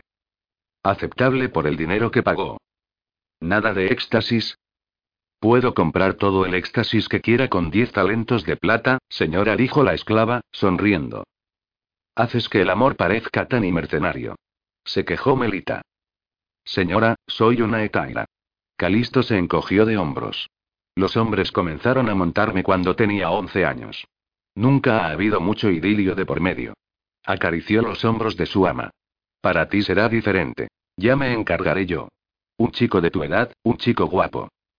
Afrodita te oiga, dijo Melita con una sonrisa. Se puso de pie, arreglada de pies a cabeza. De las sandalias doradas a los minúsculos toques de colorete en lo alto de las orejas y el largo mechón de pelo negro que parecía haberse desprendido ingenuamente de la diadema. Una de las mejores artimañas de Calisto. Caramba, vestida así, podría pasar por una etaira. Amablemente, Calisto fue hasta su altar, dedicado a Afrodita de Chipre como el de la mayoría de las etairas, y se arrodilló. Acarició la estatua de marfil y habló en voz baja como si la estatua fuese la propia diosa, y luego le dio un beso antes de devolverla a su sitio. ¿Nos vamos? dijo. Melita se dirigió hacia la puerta. Nos esperan en palacio, dijo León, que aguardaba en el vestíbulo. Mientras lo decía, Filocles llegó desde el jardín hablando de caza con Coeno. Diodoro se unió a ellos en la puerta principal. Llevaba armadura, y Filocles un sencillo quitón blanco y alimación propio de los estudiosos. Coeno y León iban bien vestidos, aunque sus ropas eran más apropiadas para ricos comerciantes que para dirigentes aristócratas. León se dirigió a todos ellos. Sátiro y yo tenemos órdenes de presentarnos ante el rey. Melita ha sido invitada a visitar a la princesa de Heraclea. Los miró uno por uno. Después de los acontecimientos de hoy, toda precaución es poca. Supongo que no esperas que Ptolomeo cometa una estupidez, dijo Filocles. Más bien quiero asegurarme de que no la haga, respondió el comerciante, enarcando una ceja. Por eso me gustaría contar con vuestra compañía, caballeros. ¿Necesito una espada? preguntó el espartano, rascándose el mentón. Si llegamos a eso, no tendremos escapatoria, dijo León. Pues acabemos con esto de una vez, intervino Diodoro. Me gustaría ver a Safo antes de que termine el día. Hola, sátiro. Lita, pareces y una ninfa de lo más seductora. Y pensar que te vi nacer. Coeno puso los ojos en blanco. En mis tiempos, señorita, jamás se te habría permitido salir de esa guisa. Ni siquiera vas a cubrirte el pelo. Calisto ahogó un chillido de indignación mientras Melita la cogía por la muñeca. Troya ha caído, tío dijo sonriendo. Penélope está fría en su tumba. En la era moderna, las jóvenes de buena familia están autorizadas a salir de su casa. Coeno emitió un ruido a medio camino entre un gruñido y una carcajada y acto seguido León los condujo a la calle a través del jardín como si fuese un perro pastor. Dioses. murmuró Calisto. ¿Vamos a ir a pie? Si León la oyó, no se dio por aludido. Echó a caminar a grandes zancadas y ocho portadores de antorchas se distribuyeron en torno al grupo. Sátiro los reconoció de inmediato. Aunque iban disfrazados de esclavos domésticos con quitones sencillos, todos eran soldados, jinetes del escuadrón de Eúmenes. Recorrieron las calles mezclándose con la multitud, aunque los gemelos llamaban la atención como un nuevo vendedor ambulante en el ágora. Sátiro observaba a la gente mientras caminaba, molesto por si sus mejores sandalias se manchaban con los desperdicios de la calle y al mismo tiempo fascinado por las escenas que veía alrededor, como siempre que salía a la ciudad. Las mujeres aguardaban en las fuentes públicas con tinajas de agua en la cabeza o las caleras. Los hombres disfrutaban del fresco del atardecer y refunfuñaban, se interrumpían unos a otros y hacían trueques o debatían la nueva política de la ciudad. Las facciones criminales se vigilaban desde esquinas opuestas. Las parejas pelaban la pava en rincones oscuros o reñían en las casas de vecinos, y una caravana llegada con retraso desde el Mar Rojo estaba detenida en el centro de la avenida, decorando profusamente la arena limpia de la calle con boñigas mientras los camellos aguardaban a que los esclavos descargaran el incienso de los reinos árabes del sur. Los portadores de antorchas estaban atentos a cuanto sucedía alrededor. El hombre más próximo a Sátiro era Carlo, el gigante, y el joven se preguntó si alguien realmente creería que era un esclavo. Sus ojos movían sin cesar, vigilantes. Levantaba la vista a los tejados y escudriñaba los portales. ¿Ves algo, Carlo? preguntó Sátiro para darle conversación. El corpulento celta se encogió de hombros. No dijo. Muchos hombres malos, pero no para nosotros. Fulminó con la mirada a un egipcio barbilampiño plantado en una esquina con los brazos cruzados sobre el pecho. Era menudo y joven, pero sostuvo la mirada de Carlo con fría indiferencia. Me encantaría bajar aquí con unos cuantos de mis muchachos y hacer limpieza, dijo este. Usura, prostitución, extorsión, incendios provocados y a eso se dedica esta escoria. Sátiro miró al egipcio cuando pasaron delante de él, pero el joven ni siquiera pestañeó. ¿Estás seguro? Preguntó. Carlo grunó. La villa de León estaba relativamente cerca de la nueva biblioteca y del recinto del palacio, y Sátiro cayó en la cuenta de que su tío estaba haciendo desfilar a su grupo por las vías más concurridas por alguna razón. Tras media hora de caminata subieron la suave pendiente de la colina que conducía a las puertas del palacio, todavía en construcción. Unos macedonios aburridos dieron la bienvenida a León, saludaron como por compromiso a Diodoro y se comieron con los ojos a Melita y Calisto, y sus comentarios en voz alta ofendieron a Sátiro. Son soldados, dijo León, apoyando una mano en el hombro de su sobrino. Tómatelo con calma. Unos esclavos los acompañaron desde las puertas hasta el salón principal, donde unas esclavas aguardaban para llevarse a Melita y Calisto. Las mujeres griegas podían salir a la calle e incluso asistir a fiestas, pero en el palacio se conservaban muchas de las viejas costumbres, así que eran recibidas en las estancias destinadas a ello. Sátiro besó a su hermana en la mejilla mientras la asistente personal de Amastris aguardaba pacientemente, con la cabeza cubierta con un chal. De pronto el muchacho tuvo una premonición, como si una mano helada le hubiese acariciado la espalda. Ten cuidado, hermana susurró. Melita se volvió hacia él y le estrechó la mano. Tú también, hermano. Entonces las mujeres se fueron y ellos subieron la escalinata del megarón central. El mayordomo griego de Ptolomeo los esperaba, e hizo una reverencia. El señor Ptolomeo desea recibirte en privado, anunció. Acompañadme, por favor. Los portadores de antorchas pueden aguardar aquí. Chasqueó los dedos y dos esclavos surgieron del pórtico e hicieron señas a los portadores de antorchas. Tenía entendido que se trataba de una audiencia, dijo León. El señor Ptolomeo desea hablar contigo en privado, insistió el mayordomo. León miró en derredor y asintió. Muy bien, dijo. Se volvió para seguir al mayordomo. El griego negó con la cabeza. Solo tú y el amo sátiro puntualizó. Mis disculpas a estos caballeros. Filocles dio un resoplido de impaciencia. Gabines, llévanos ante Ptolomeo y deja de pontificar. El griego miró con más detenimiento a Filocles. Descontento, hizo una breve reverencia. Maestro Filocles. No te había visto. Los filósofos siempre son bienvenidos ante nuestro Señor. Diodoro y Coeno se acercaron a los demás en la creciente penumbra. Tal vez no deberías haber despachado tan pronto a los portadores de antorchas, Gabines. Venga, llévanos ante el rey, dijo Diodoro. El mayordomo miró en derredor, como quien espera ayuda.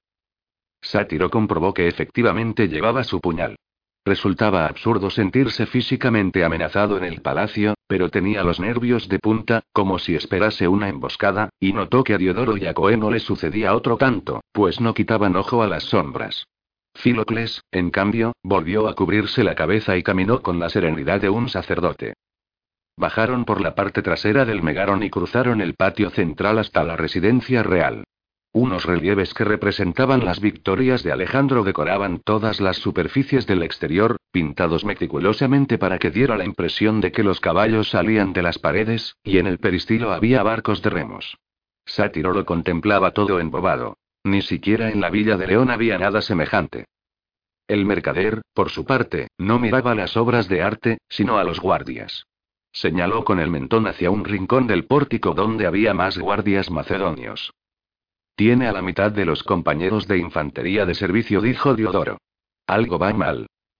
Ya sabíamos que algo iba mal, respondió León, encogiéndose de hombros. Subió la escalinata, asintió a los guardias y entró. Sátiro subió tras él. Se dio cuenta de que la columnata estaba llena de hombres y vio el trémulo brillo de las nuevas armaduras acolchadas que llevaban los guardias. Sintió un hormigueo en la espalda al pasar junto a ellos, y de pronto se halló en la residencia, directamente bajo el fresco de Heracles que ocupaba toda la arcada de la entrada. En el techo centelleaban los dioses, cuyos rostros adornados con piedras preciosas parecían observar tanto a los hombres vivos como las hazañas del semidios. El suelo era de mármol de cinco colores que formaban un complicado dibujo que desconcertaba a la vista. En medio de la arcada, Heracles ascendía a los cielos en su cuadriga para convertirse en un dios. Majestad. León de Tanaris, su sobrino el príncipe sátiro, el maestro Filocles de Esparta y el estrategos Diodoro, así como el filarco coeno de Olbia, comparecen ante tu presencia. El mayordomo hizo una profunda y muy poco griega reverencia y, mientras pronunciaba sus nombres, los condujo al salón principal, una suerte de jardín cubierto en medio del edificio. En el techo, los dioses retozaban.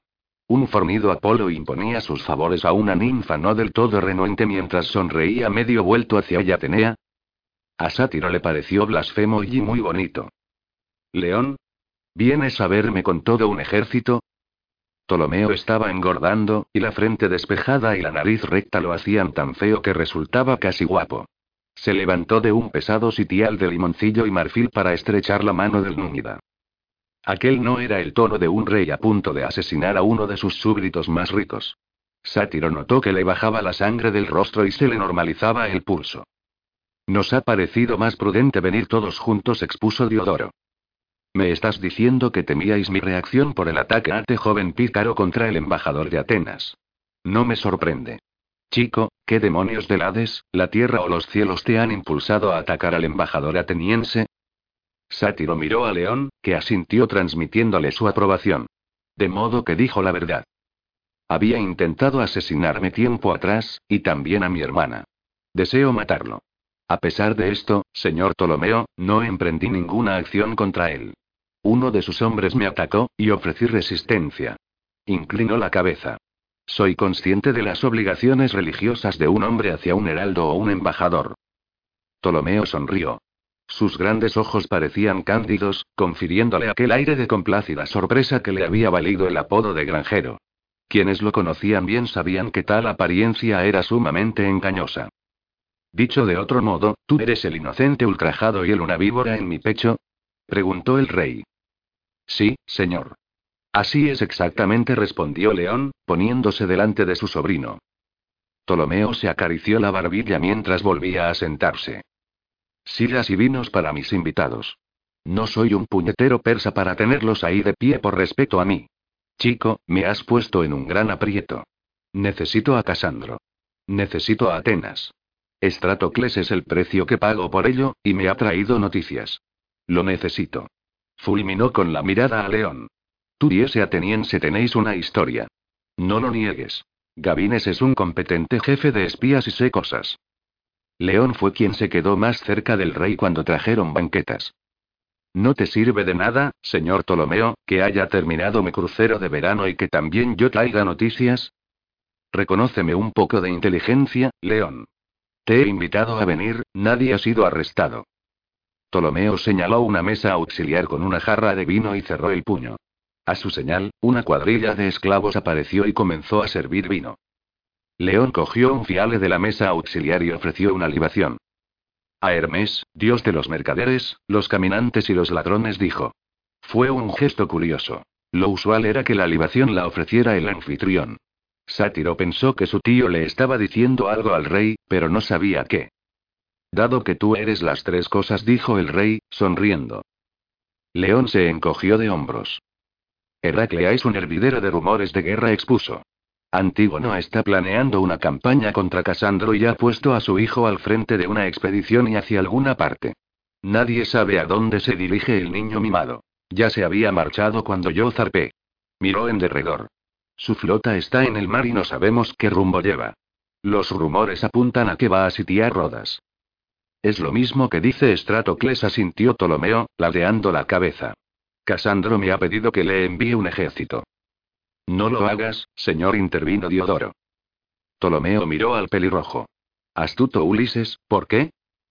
Llámame como quieras, señor. Casandro tiene toda Macedonia para reclutar un ejército. Si le enviamos a nuestros mejores hombres, también los comprará, con granjas en la patria, por lo menos, y nunca regresarán. Estamos lejos de las fuentes de personal, y él, en cambio, cerca. Que reclute a su propia tropa. Y que nos envíe unos cuantos soldados. Miró en derredor. Estamos reclutando infantería del Egeo y de Asia y pronto solo dispondremos de egipcios. Quizá le envíe algunos barcos, dijo Ptolomeo. Pero lamento decir que te he convocado para prohibir tu expedición al Euxino, León. El númida asintió lentamente.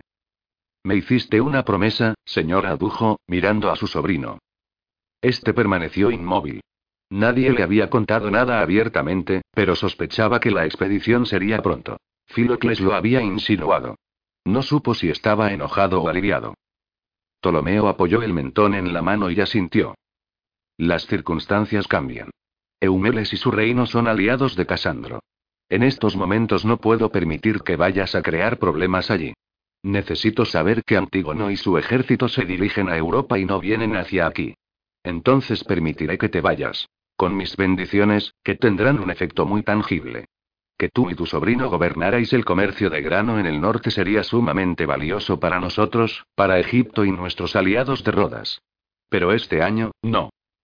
León apenas encogió los hombros. Muy bien, señor. Lo siento, León.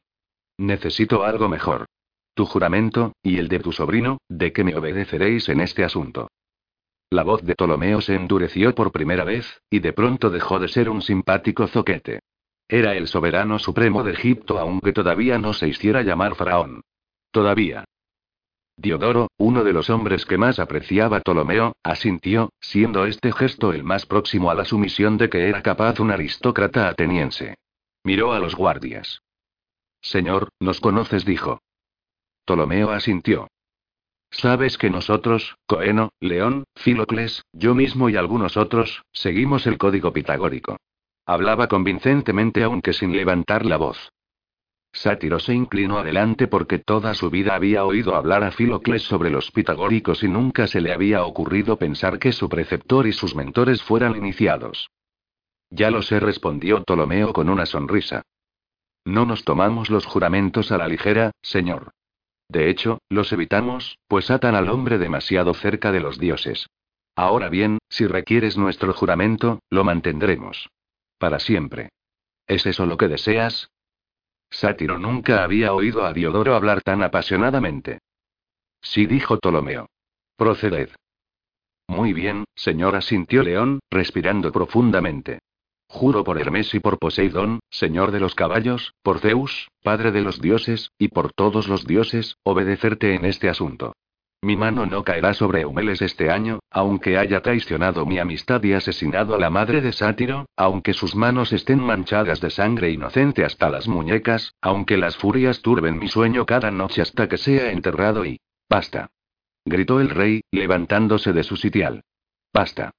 Me consta que tienes tantos motivos para odiarlo como yo los tengo para exigir tu juramento. ¿Y tú, chico? Sátiro dio un paso al frente.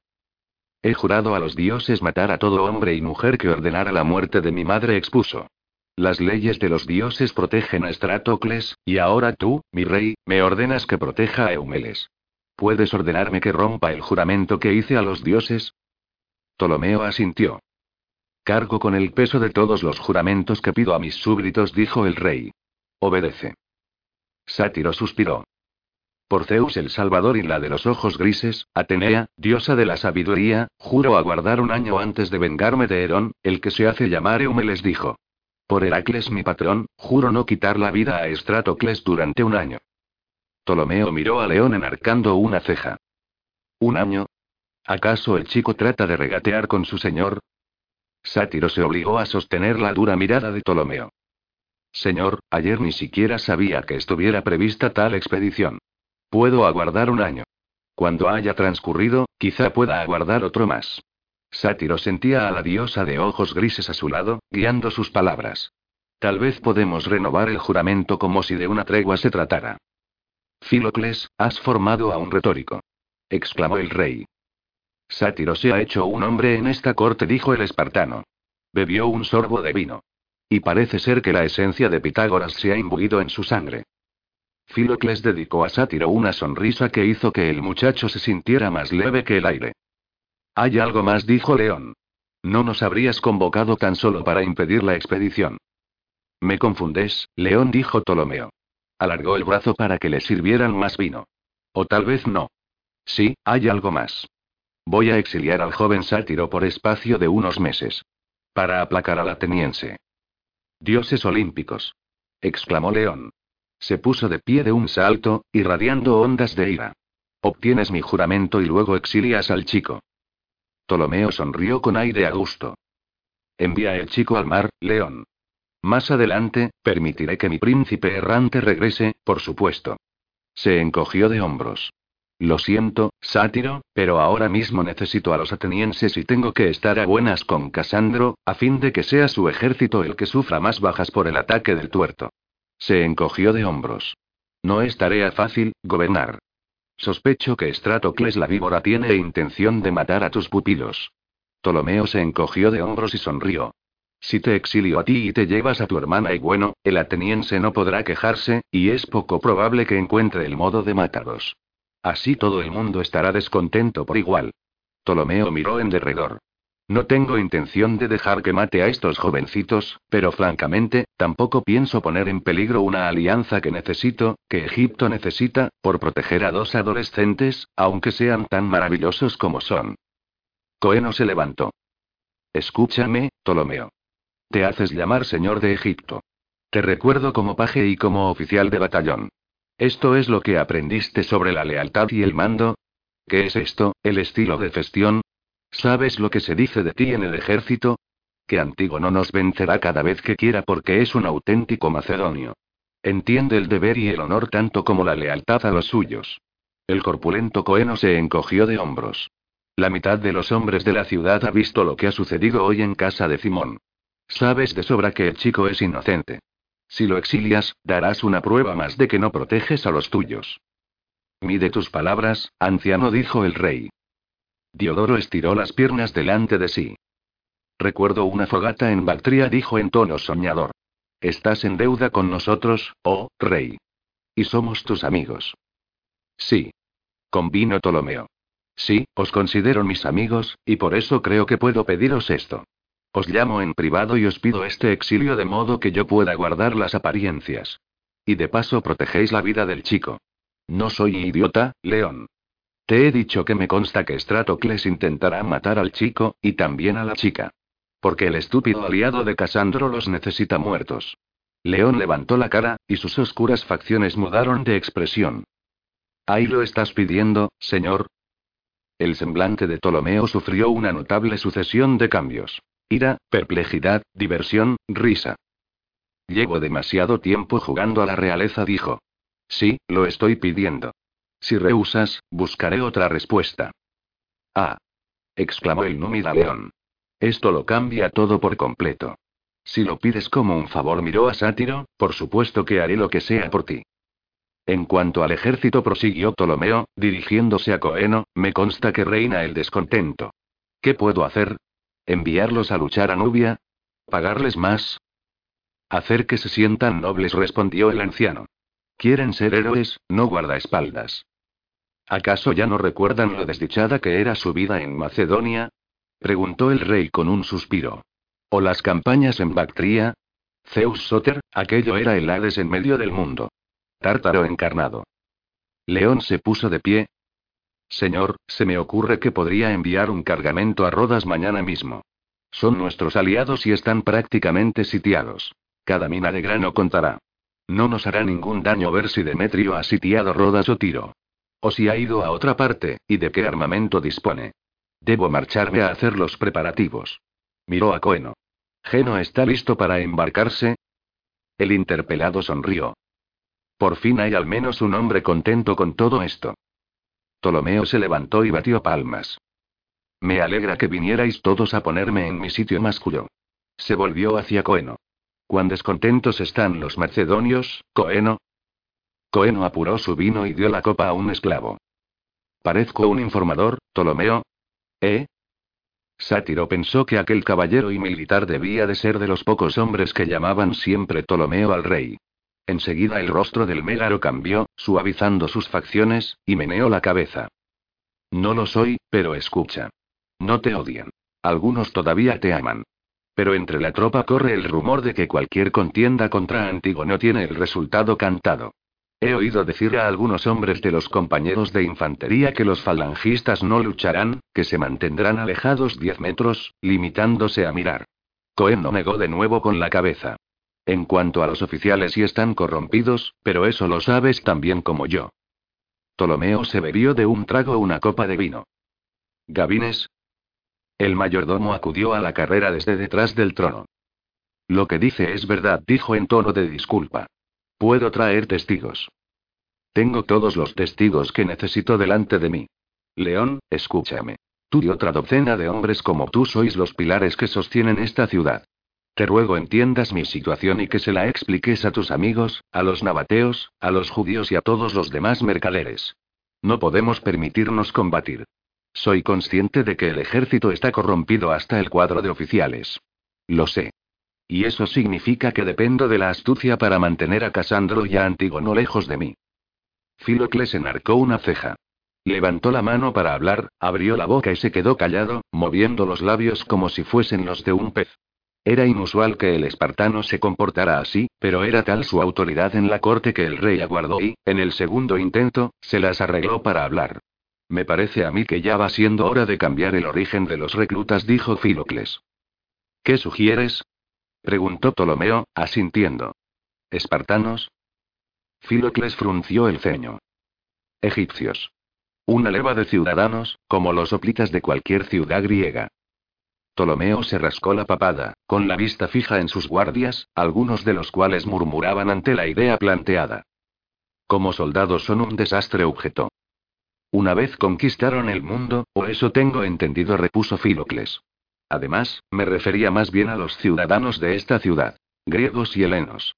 Y nabateos, judíos y egipcios nativos, además del resto de personal políglota. Has sido generoso concediéndoles la ciudadanía. Ahora es el momento de ver si esas personas son ciudadanos de verdad o solo de nombre. Por los dioses, Filocles, hablas como un éforo. ¿Quién va a tener el mando de esa mezcla de gente? preguntó el rey. Se hizo el silencio en la sala. Ptolomeo miró a Sátiro a los ojos, y el muchacho fue incapaz de apartar los suyos. Resultaba extraño que le estuviera mirando un soberano y que quisiera apartar la vista. ¿Por qué me mira a mí? El ejército macedonio tiene una bonita tradición, dijo Ptolomeo. Considera que el autor de una gran idea se ha ofrecido a llevarla a cabo. ¿Por qué no te encargas tú de la leva de esta ciudad, espartano? Sé que eres el oplomachos de todos los lanceros de la ciudad. Puedes entrenarlos para que también sean espartanos. Te burlas de mí, dijo Filocles, ruborizado. Cuidado, espartano. Se supone que tus pitagóricos eluden el peligro. Ptolomeo sonrió. Pero no me burlo de ti. Es una buena idea, y puedo permitírmela. Dinero, tenemos. Encuéntrame un taxéis de lugareños y yo los armaré. Cuando menos, me ofrece y vaciló un momento y, al cabo, sonrió. Opciones. Ptolomeo no explicó a qué opciones aludía. Filocles asintió y frunció la boca. Sátiro lo conocía tan bien que presintió la reprimenda que se avecinaba. La piel de encima de las ventanas de la nariz del espartano se puso blanca, igual que los nudillos de la mano con la que agarraba el bastón que solía llevar. Pero de pronto su semblante se ablandó y esbozó una sonrisa. Muy bien, dijo finalmente. Acepto. Bien. Caballeros, por más que seáis parte del sostén de mi soberanía en Egipto, es tarde, y he bebido demasiado vino. Ptolomeo se levantó. León y Sátiro hicieron una cortés reverencia. Diodoro, Filocles y Coeno inclinaron la cabeza y estrecharon la mano de Ptolomeo como los viejos amigos que eran, por más poder que éste ostentara. Siempre estaré dispuesto a recibiros. Incluso al chico. Escucha, muchacho. Hoy te he visto luchar contra Terón y me ha gustado lo que he visto. Vete lejos por un tiempo y cuando regreses vivirás a lo grande. Te doy mi mano como garantía. Sátiro estrechó la mano del rey y acto seguido Ptolomeo los miró a todos como un conspirador y desapareció tras una pantalla de soldados, y ellos se retiraron. Me parece a mí que pese a todas nuestras quejas has obtenido exactamente lo que querías, dijo Filocles en voz baja a León. Quien corre peligro eres tú, replicó este. ¿Un taxéis de lugareños? De pronto vas a tener poder político. Y enemigos. Bienvenido a mi mundo. Cuento con ello, dijo el espartano. ¿Acaso eso debería disuadirme de hacer algo que contribuirá a contrarrestar la desafección de los macedonios y que nos proporcionará más seguridad? Estratocles está aquí, León. En esta ciudad. Tenemos que reunir a nuestros amigos. Fuera, en la oscuridad, todos respiraron bocanadas de aire alejandrino cargado de humo. Sátiro era lo bastante mayor para darse cuenta de que los adultos habían pasado tanto miedo como él. ¿A dónde vamos a ir? preguntó el muchacho. ¿A Rodas, realmente? ¿Vamos? preguntó León. Tú vas a llevar mi cargamento en calidad de navarco. Contarás con excelentes oficiales a quienes escucharás como si fuesen tus tíos. Me figuro que eres capaz de vender cargamento y comprar otro, ¿no? El corazón de Sátiro se hinchó hasta llenarle el pecho. ¿Seré el navarco? preguntó. No paras de decirnos que ya eres un hombre, le recordó Diodoro, dándole una palmada en la espalda. Una esclava se acercó desde la sombra del megaron, conduciendo a una mujer que llevaba la cabeza cubierta con un chal. Señor Sátiro llamó en voz baja. Antes de que sus tíos tuvieran ocasión de impedirlo, el joven respondió. Aquí. La muchacha lo tomó de la mano. Tu hermana va a quedarse a pasar la noche aquí, dijo en un susurro, y solicita que vayas a verla un momento antes de marcharte. Me temo que no puedo permitir que mi sobrina pase la noche en palacio, se opuso León. Tiene obligaciones urgentes que atender. Oh, qué contratiempo. Dijo la joven, cuyo rostro era blanco como el cuero curtido con alumbre. Entonces debéis acompañarme, señores. Los condujo hacia las dependencias de las mujeres. ¿Dónde están mis portadores de antorchas? preguntó León a la esclava de palacio. No lo sé, señor. Iré a buscarlos y me reuniré con vosotros en el pórtico del ala de las mujeres. La esclava dio media vuelta y echó a correr. El palacio de las mujeres estaba bien iluminado, y en la noche flotaban las risas y la música procedentes del interior. Se oían los sones de una cítara. De dos cítaras. Y Melita estaba cantando con Calisto. Sátiro sonrió. Esto no tenía que suceder así. Dijo una joven a Sátiro, cogiéndole la mano. Ven conmigo. La mano de la muchacha era muy suave para tratarse de una esclava. Sátiro la miró y, a la luz del pórtico, se dio cuenta de que era Amastris, la princesa de Heracles. Su Nereida. La había visto docenas de veces en la corte. Habían cruzado prolongadas miradas. Pero no le había tocado la mano desde y bueno, desde que Sátiro era suplicante en la corte de su tío. Amastris. exclamó. Calla. Respondió la muchacha. Mi plan se ha ido al garete. Quería verte. Sonrió, con los labios muy rojos a la luz de las teas. Miró más allá de Sátiro, donde León ordenaba a un esclavo que fuese en busca de Melita. Pensaba que tu hermana se quedaría unos cuantos días conmigo. He pasado tres semanas a bordo de un barco después de todo un verano atrapada por la política de mi padre. ¿Querías verme? musitó Sátiro. Se acercó un poco más a ella. En las dependencias de las mujeres corre el rumor de que van a exiliarte. Amastris estaba casi pegada a él, a la sombra de las columnas. Oh, parezco tonta. Sátiro supo, con su habitual sentido de la fatalidad, que al cabo de tres días se le ocurriría lo que tendría que haber dicho. Tengo que volver a entrar, dijo ella. Lamento que... Sátiro se quedó sin respiración y se maldijo por su cobardía. Le fallaban las rodillas. Le fallaban incluso los codos. Pero de todos modos alargó el brazo para traerla hacia sí, asombrado de que años de practicar el pancracio lo hubieran preparado tan mal para agarrar a alguien en un momento tan vital. Debido a la oscuridad, no acertó a cogerla por los hombros, y su mano derecha rozó la cintura de la chica. Amastris se volvió hacia él, tal como un oponente lo haría para quedar dentro del alcance de sus largos brazos. Sátiro notó las manos en sus brazos, la presión de los senos contra su pecho. Respiraba jadeante y el corazón martilleaba dentro de su caja torácica como un peligroso adversario intentando abrirse paso a golpes. Bajó la boca hacia la de Amastris, que le rodeaba el cuello con las manos como un luchador triunfante. Su boca, sus labios, suaves como flores de loto y sin embargo firmes y dúctiles. Sus propios labios en los dientes de ella, y su vacilante apertura, como la verja de un jardín, y el éxtasis de la suavidad de su lengua y la parte desapasionada de la mente de Sátiro percibió que su compostura era mucho más afectada que cuando había peleado contra Estratocles. El corazón le palpitaba como un caballo desbocado. Entonces dejó de pensar y se perdió en ella. Sátiro. Gritó León con voz autoritaria. Buscadlo. Amastris se deshizo de su abrazo antes de que el corazón de Sátiro diera otro latido, acariciándole el brazo con los dedos al huir, y desapareció en la penumbra. Estoy aquí, señor, contestó el joven, saliendo de entre las sombras de la columnata. Sátiro. exclamó su tío. Bastantes problemas tenemos sin que te pongas a tontear con las esclavas de palacio. Por todos los dioses y tápate eso con el quitón. Diodoro se rió. Melita apareció en la puerta y abrazó a otra chica antes de salir. Sátiro aguzó la vista para ver si era Amastris. Tío, iba a quedarme a dormir. Protestó la muchacha, con un tono quejumbroso. Vamos, cariño, dijo Filocles, rodeándola con un brazo. Lo sentimos y. Oh, Hades y Perséfone, entonces es verdad. Van a exiliar a Sátiro. Melita miró en derredor, buscándolo, y al verlo fue a darle un abrazo. Dio media vuelta para encararse a León, que estaba dando instrucciones a los portadores de antorchas. Me iré con él. Sí, así es, dijo León. Esa respuesta dejó a Melita sin habla.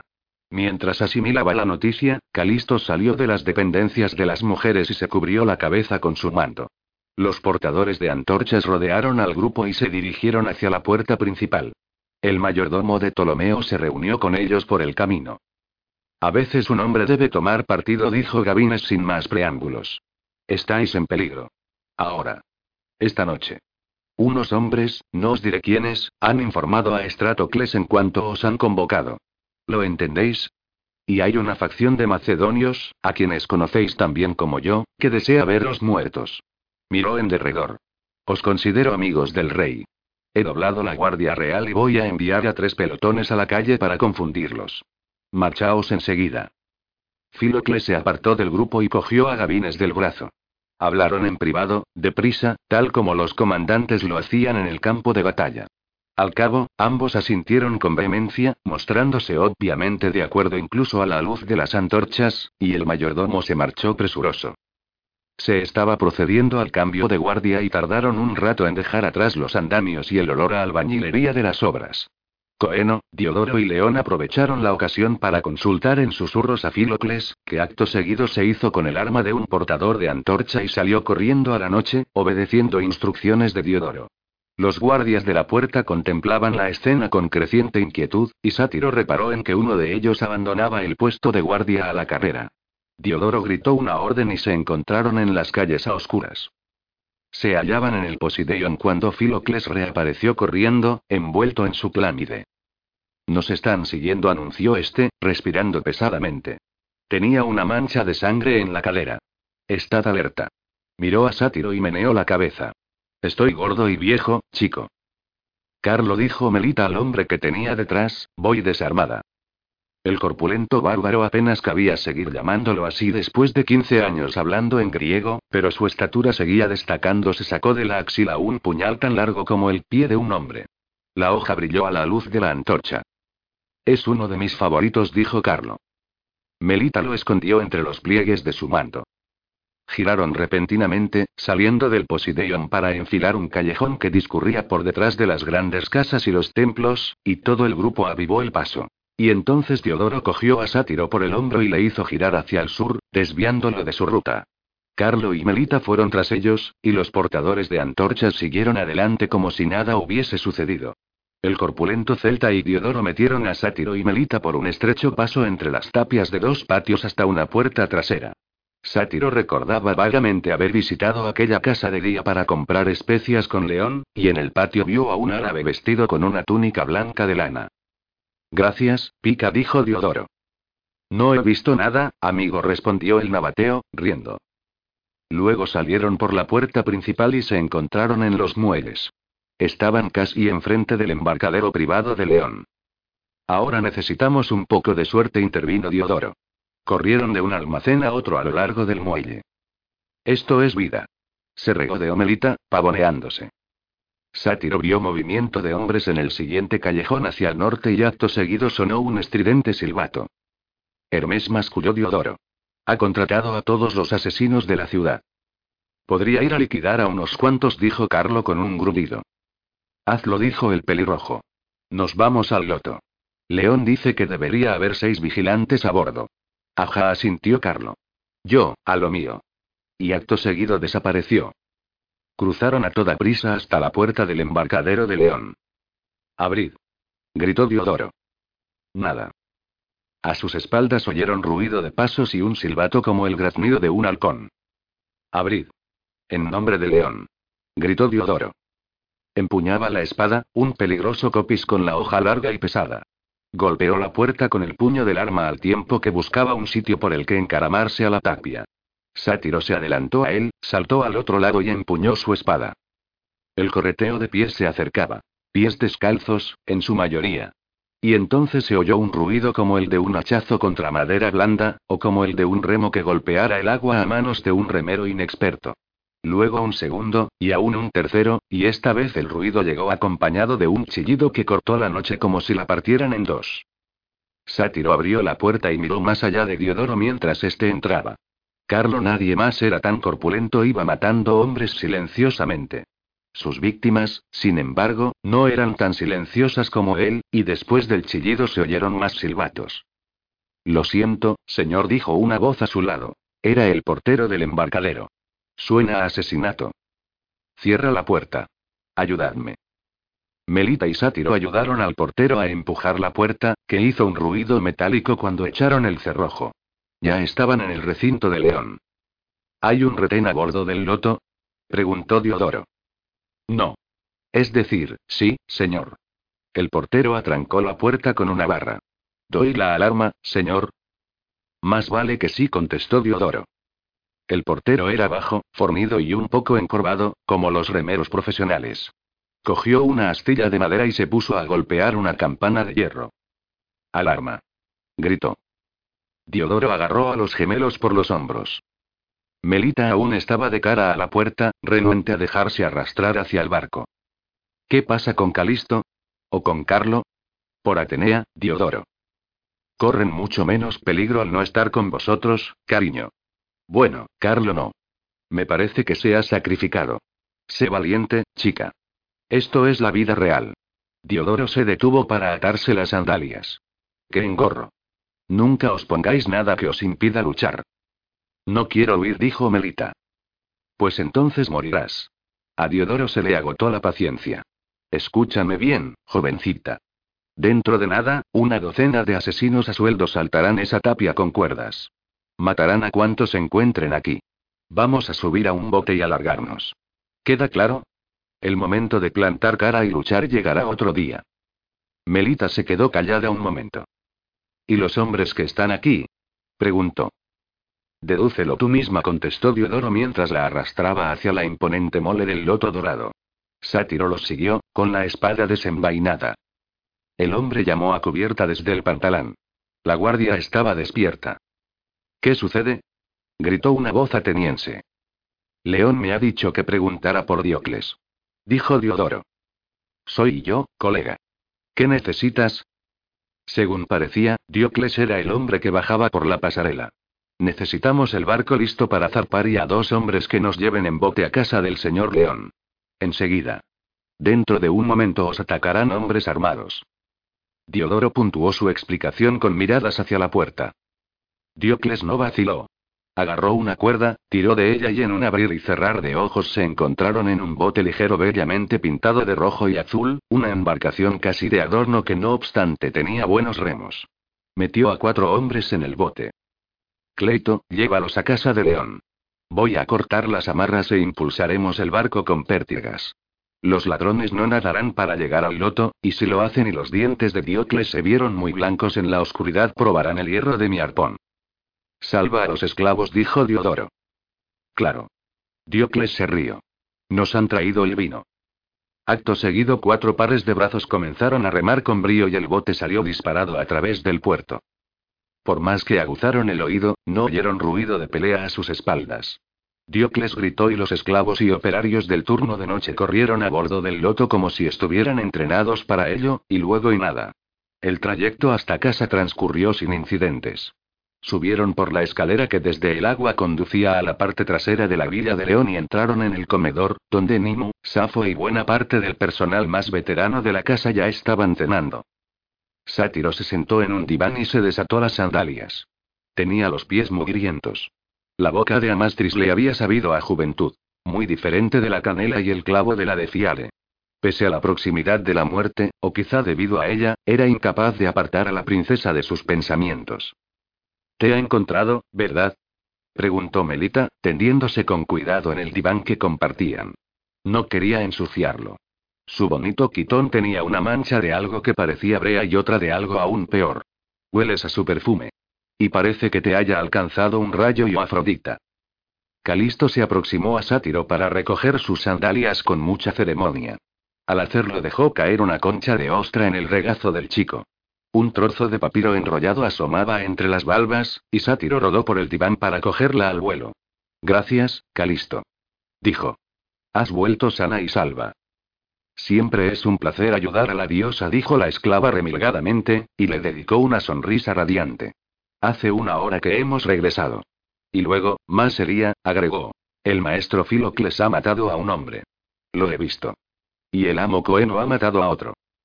León estaba resumiendo las condiciones del exilio de Sátiro a su esposa.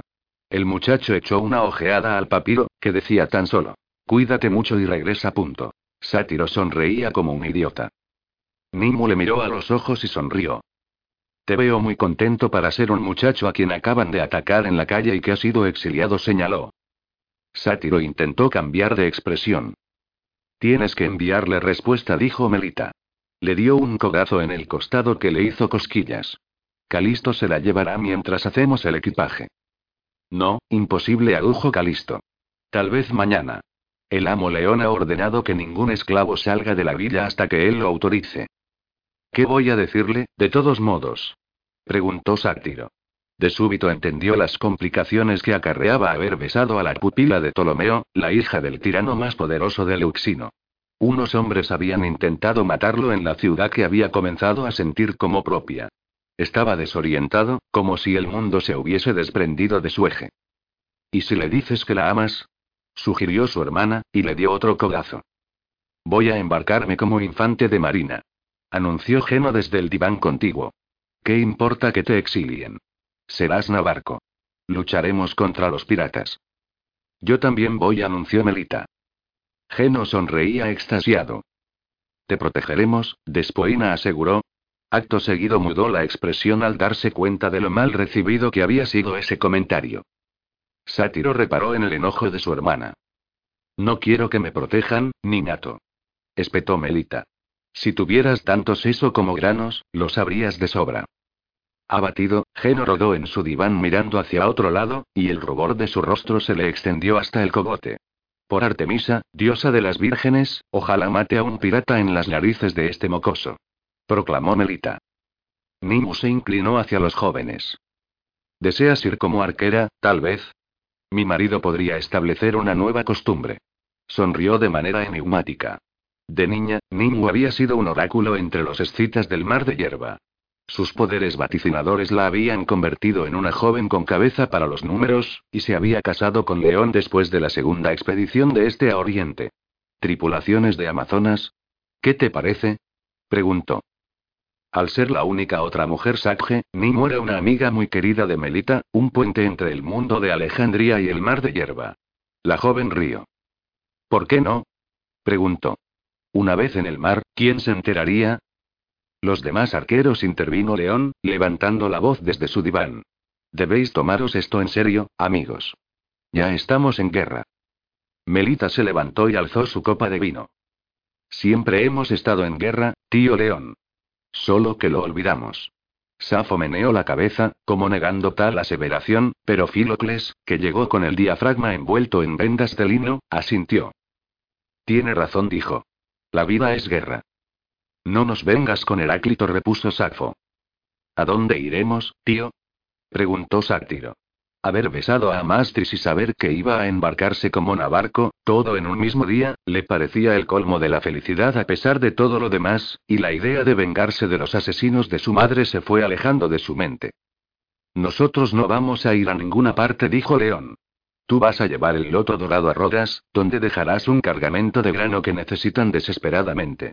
Luego, si el timonel está de acuerdo, tomaréis rumbo al norte para rodear Lesbos hasta Metima y cruzaréis a Esmirna, entregaréis un cargamento de cuero y recogeréis otro de tinte. Y luego de vuelta a casa con el viento. Tres semanas si vais rápido. Un mes como mucho. Para entonces, me atrevo a decir que el rey volverá a ser amigo tuyo. Melita engullía calamar a la parrilla a tal ritmo que Sátiro se mareó. Tenemos que hacer el equipaje. Dijo la joven. ¿Y si cuando regreso no es nuestro amigo? preguntó Sátiro. ¿Y si el rey se entera de que he besado a su pupila? Diodoro terminó de beberse un cuenco de sopa. Se limpió la boca con su peludo antebrazo y Safo hizo un ademán de resignación. Si es así, tendremos al Jacinto en el puerto exterior para que te lo lleves a Cirene. Río y alargó la copa a su esposa para que le sirviera más vino. Safo torció el gesto. Diodoro miró en derredor. Escuchad, amigos. Nos hemos ablandado. Ahora toca volver a ser duros. Nosotros, aquí, disponemos de un mes para hacer todo el daño que podamos a Stratocles. Tenemos que acabar con él y con su base de operaciones en esta ciudad. Esto vale para todos los sirvientes, todos los esclavos. Si veis a un criado del ateniense proveyéndose de agua, pegarle. ¿Entendido? Los sirvientes presentes en la sala asintieron. Unos parecían entusiasmados con la idea, otros parecían asustados. Puedes disponer libremente de mi gente y mis trirremes, hermano, dijo León a Diodoro, y acto seguido se encogió de hombros. Por supuesto, eso es lo que vamos a hacer. Que los gemelos viajen de un sitio a otro hasta que se resuelva el problema, mientras nosotros luchamos contra Estratocles en la sombra. Dedicó un gesto de disculpa a su esposa. La situación será peliaguda. Los macedonios no van a quedarse cruzados de brazos. Sátiro mojó pan en la salsa de pescado. Pero Filocles vendrá con nosotros, dijo el muchacho. Y de pronto lo comprendió. ¿No vendrá? agregó, siendo consciente de que estaba mostrando debilidad. Ha llegado la hora de que vueles por tu cuenta, dijo el preceptor. ¿Y Terón? Este, tendido junto al espartano, levantó la cabeza para mirar a Sátiro. Según parece, Filocles y yo vamos a reclutar un ejército para defenderos, mi príncipe. Sátiro recordó que aquel mismo día había soñado con tener el mando del loto dorado. Luz de candela, y Melita de pie junto a su cama. Carlo ha vuelto. Herido, pero ha vuelto. Filocles está con él. Sátiro se puso de pie de un salto con la soltura que confiere la práctica para seguir a su hermana por el pasillo a oscuras y a través del patio que comunicaba las dos casas. Era capaz de ir a ciegas hasta las habitaciones de su preceptor. Carlo ocupaba por completo la cama de Filocles, que ya era mayor de lo normal, y aún así le colgaban los pies. Debo de haber enviado al infierno al menos a una docena de ellos, dijo con su marcado acento. Al principio llevaba las de ganar, pero había más, muchos más. Unos cincuenta. El corpulento celta meneó un poco la cabeza. Zeus Soter, he tenido miedo, pero de pronto se han largado como una manada de ciervos huyendo en los bosques. No les habían pagado bastante para enfrentarse hombre a hombre contigo, Titán dijo Filocles. Por si te consuela, me parece que vamos a ir bastante pronto a esos barrios que querías limpiar. Ajá, gruñó el celta, y se quedó dormido. ¿Vivirá? preguntó Sátiro. Mira la musculatura de ese pecho. Dijo Filocles. Sí, ninguna de esas dagas le ha atravesado el músculo. Eran hombres valientes y desesperados, Sátiro. Menospreciar a tus oponentes siempre es una pérdida de tiempo. Imagínate, enfrentarse a Carlo en plena noche. Dos hombres se acercaron lo suficiente para alcanzarlo. Ha perdido el conocimiento, señaló Melita. Adormilera. Ha tomado una gran cantidad, explicó Filocles. Al menos todos hemos regresado a casa. Ya estoy algo más tranquilo. Por un momento he llegado a pensar que iban a acabar con todos nosotros. Ares, me estoy haciendo viejo. Me gustaría que vinieras con nosotros, dijo Melita. A mí también intervino Sátiro, que se encontró con que estaba cogiendo a su hermana de la mano. El espartano se levantó, haciendo una mueca de dolor y procurando no cargar el peso en la pierna izquierda. Escuchad, dijo, apoyando las manos en los hombros de los gemelos. Pitágoras nos enseña que en la vida hay cuatro estaciones, tal como las hay en el mundo. La primavera, cuando eres niño. El verano, en el esplendor de la edad adulta. Luego el otoño, cuando un hombre alcanza su pleno poder y la belleza de las mujeres comienza a declinar. Y el invierno, cuando envejecemos hacia la muerte. ¿Sí? Sí respondieron los gemelos al unísono. A mi juicio, ya habéis pasado de la primavera al verano. Melita, ya eres una mujer, y Sátiro, ya eres un hombre. ¿Cuál es la primera lección? Los gemelos hablaron a la vez, casi al unísono. A tus amigos harás el bien y a tus enemigos harás daño. Esa es la lección, corroboró Filocles. Procura vivir con arreglo a ella. Todavía era oscuro cuando los llevaron a remo hasta el loto dorado, que había salido del embarcadero y aguardaba delante de la playa. Los remeros lo mantenían en su sitio, compensando la brisa de antes del alba. Melita se encaramó por el costado y Sátiro saltó a cubierta por la borda, yendo a parar en medio del barco. Peleo el rodio, el timonel de león, estaba de pie con las piernas separadas para contrarrestar el balanceo de la nave. Bienvenido a bordo, Navarco dijo, poniendo énfasis en el cargo, aunque no en tono de moza. Peleo. exclamó Sátiro. Estrechó el brazo del timonel, que correspondió a su gesto. Dio unos pasos atrás. Esta es mi hermana, Melita. Despoina saludó Peleo, y enseguida le dio la espalda, agarrando a Sátiro del brazo. Alejemos el loto de la costa. Luego ya tendremos tiempo para chicas, órdenes y todas las estupideces que trae estar en tierra, ¿eh? ¿Es tu primera vez al mando? ¿Estás nervioso, chico? Sí. Admitió Sátiro. Miró a Melita, que ponía cara de guardarse sus opiniones para sí, pues no había pasado por alto el comentario de Peleo. Debía lograr que el timonel, cuyo desagrado por las mujeres en el mar era legendario, aceptara la presencia de su hermana. Y también debía conseguir que su hermana y bueno, que acatara la disciplina. Olvídate de los nervios, dijo Peleo. Remeros. ¿Me oís? Tras un coro de afirmaciones, el rodeo se volvió hacia Sátiro. ¿Listos para zarpar, señor? Sátiro llevaba navegando desde los nueve años de edad, pero el corazón le palpitaba como si estuviera librando un combate a muerte. Tomó aire y procuró hablar con firmeza. Avante ordenó, como si fuese lo más normal del mundo estar al mando de un buque de guerra. Como alas, los remos se alzaron a la vez y dieron la primera palada. De pronto estuvieron avanzando, y esa primera vez la sensación de volar fue tan intensa que raras veces se repetiría en la vida de Sátiro. A dos estadios del puerto de Alejandría, un hombre con una cicatriz se apoyaba en la borda de un trireme, con la cabeza envuelta en vendajes y protegiéndose los ojos con las manos, observando la familiar silueta del loto dorado, que cobraba velocidad mientras los primeros dedos de la aurora rasgaban el cielo. Allá van, dijo Ificrates. Los mocosos de Quinias masculló. El latino, Lucio, se encogió de hombros. Francamente, jefe, me parece que los dioses los aman. Creo que deberíamos dejar que huyan. Adiós y hasta nunca. No podría estar más de acuerdo contigo, dijo Estratocles. Sin embargo, quiero que los busques en el mar y que los mates. Probablemente sea lo mejor, agregó tras un momento de vacilación. Lo de anoche fue demasiado sangriento y evidente, y tarde o temprano ese parásito gordo de Gabines sabrá que fue cosa mía. Prestamos un servicio público, dijo Lucio. La cantidad de matones callejeros que murió anoche sin duda hará que esta ciudad sea un lugar más seguro, agregó, riendo. Y meneó la cabeza. Tendríamos que haberlos liquidado. Y de paso acabar con Diodoro y con el puñetero león. Estuvieron al corriente de nuestras intenciones desde el principio, caballeros, dijo Estratocles. Perder me gusta tan poco como a cualquiera, pero da gusto enfrentarse a enemigos de valía. Tendrás que estar a la altura, Ifícrates. El loto dorado es el barco más peligroso de estas aguas, o al menos eso me han dicho. El mercenario ateniense de la cicatriz se estiró y meneó la cabeza. He combatido en el mar desde los 12 años, Estratocles, y en mis tiempos me llevé por delante a un buen puñado de rodios, cosa que nunca resulta fácil. Pero si se me presenta una buena ocasión, los venceré. Las nuevas máquinas me darán una ventaja que no se esperan. ¿Máquinas? preguntó Lucio. No le faltaba inteligencia, pero la reservaba casi toda para la guerra. Como grandes arcos, con trinquetes para amartillarlos. Lanzan saetas del tamaño de una sarisa, capaces de atravesar el casco de un trireme. No obstante, agregó Estratocles, tu primer deber es mantenerme informado. Necesito saber qué está tramando el tuerto en la costa de Siria y en Chipre. Y lo que está haciendo Rodas, a dónde se dirige el loto dorado. ¿Es preciso que diga más? No, señor, contestó Ifícrates.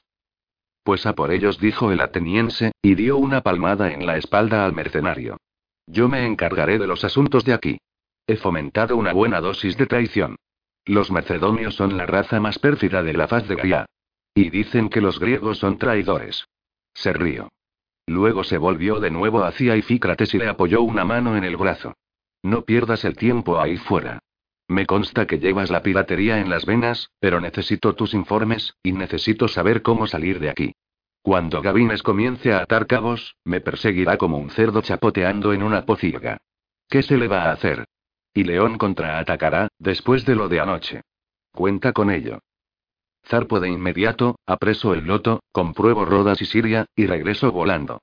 ¿Algo más? Y Fícrates meneó la cabeza. Desde luego, es una tarea ingente. Por eso envío al mejor.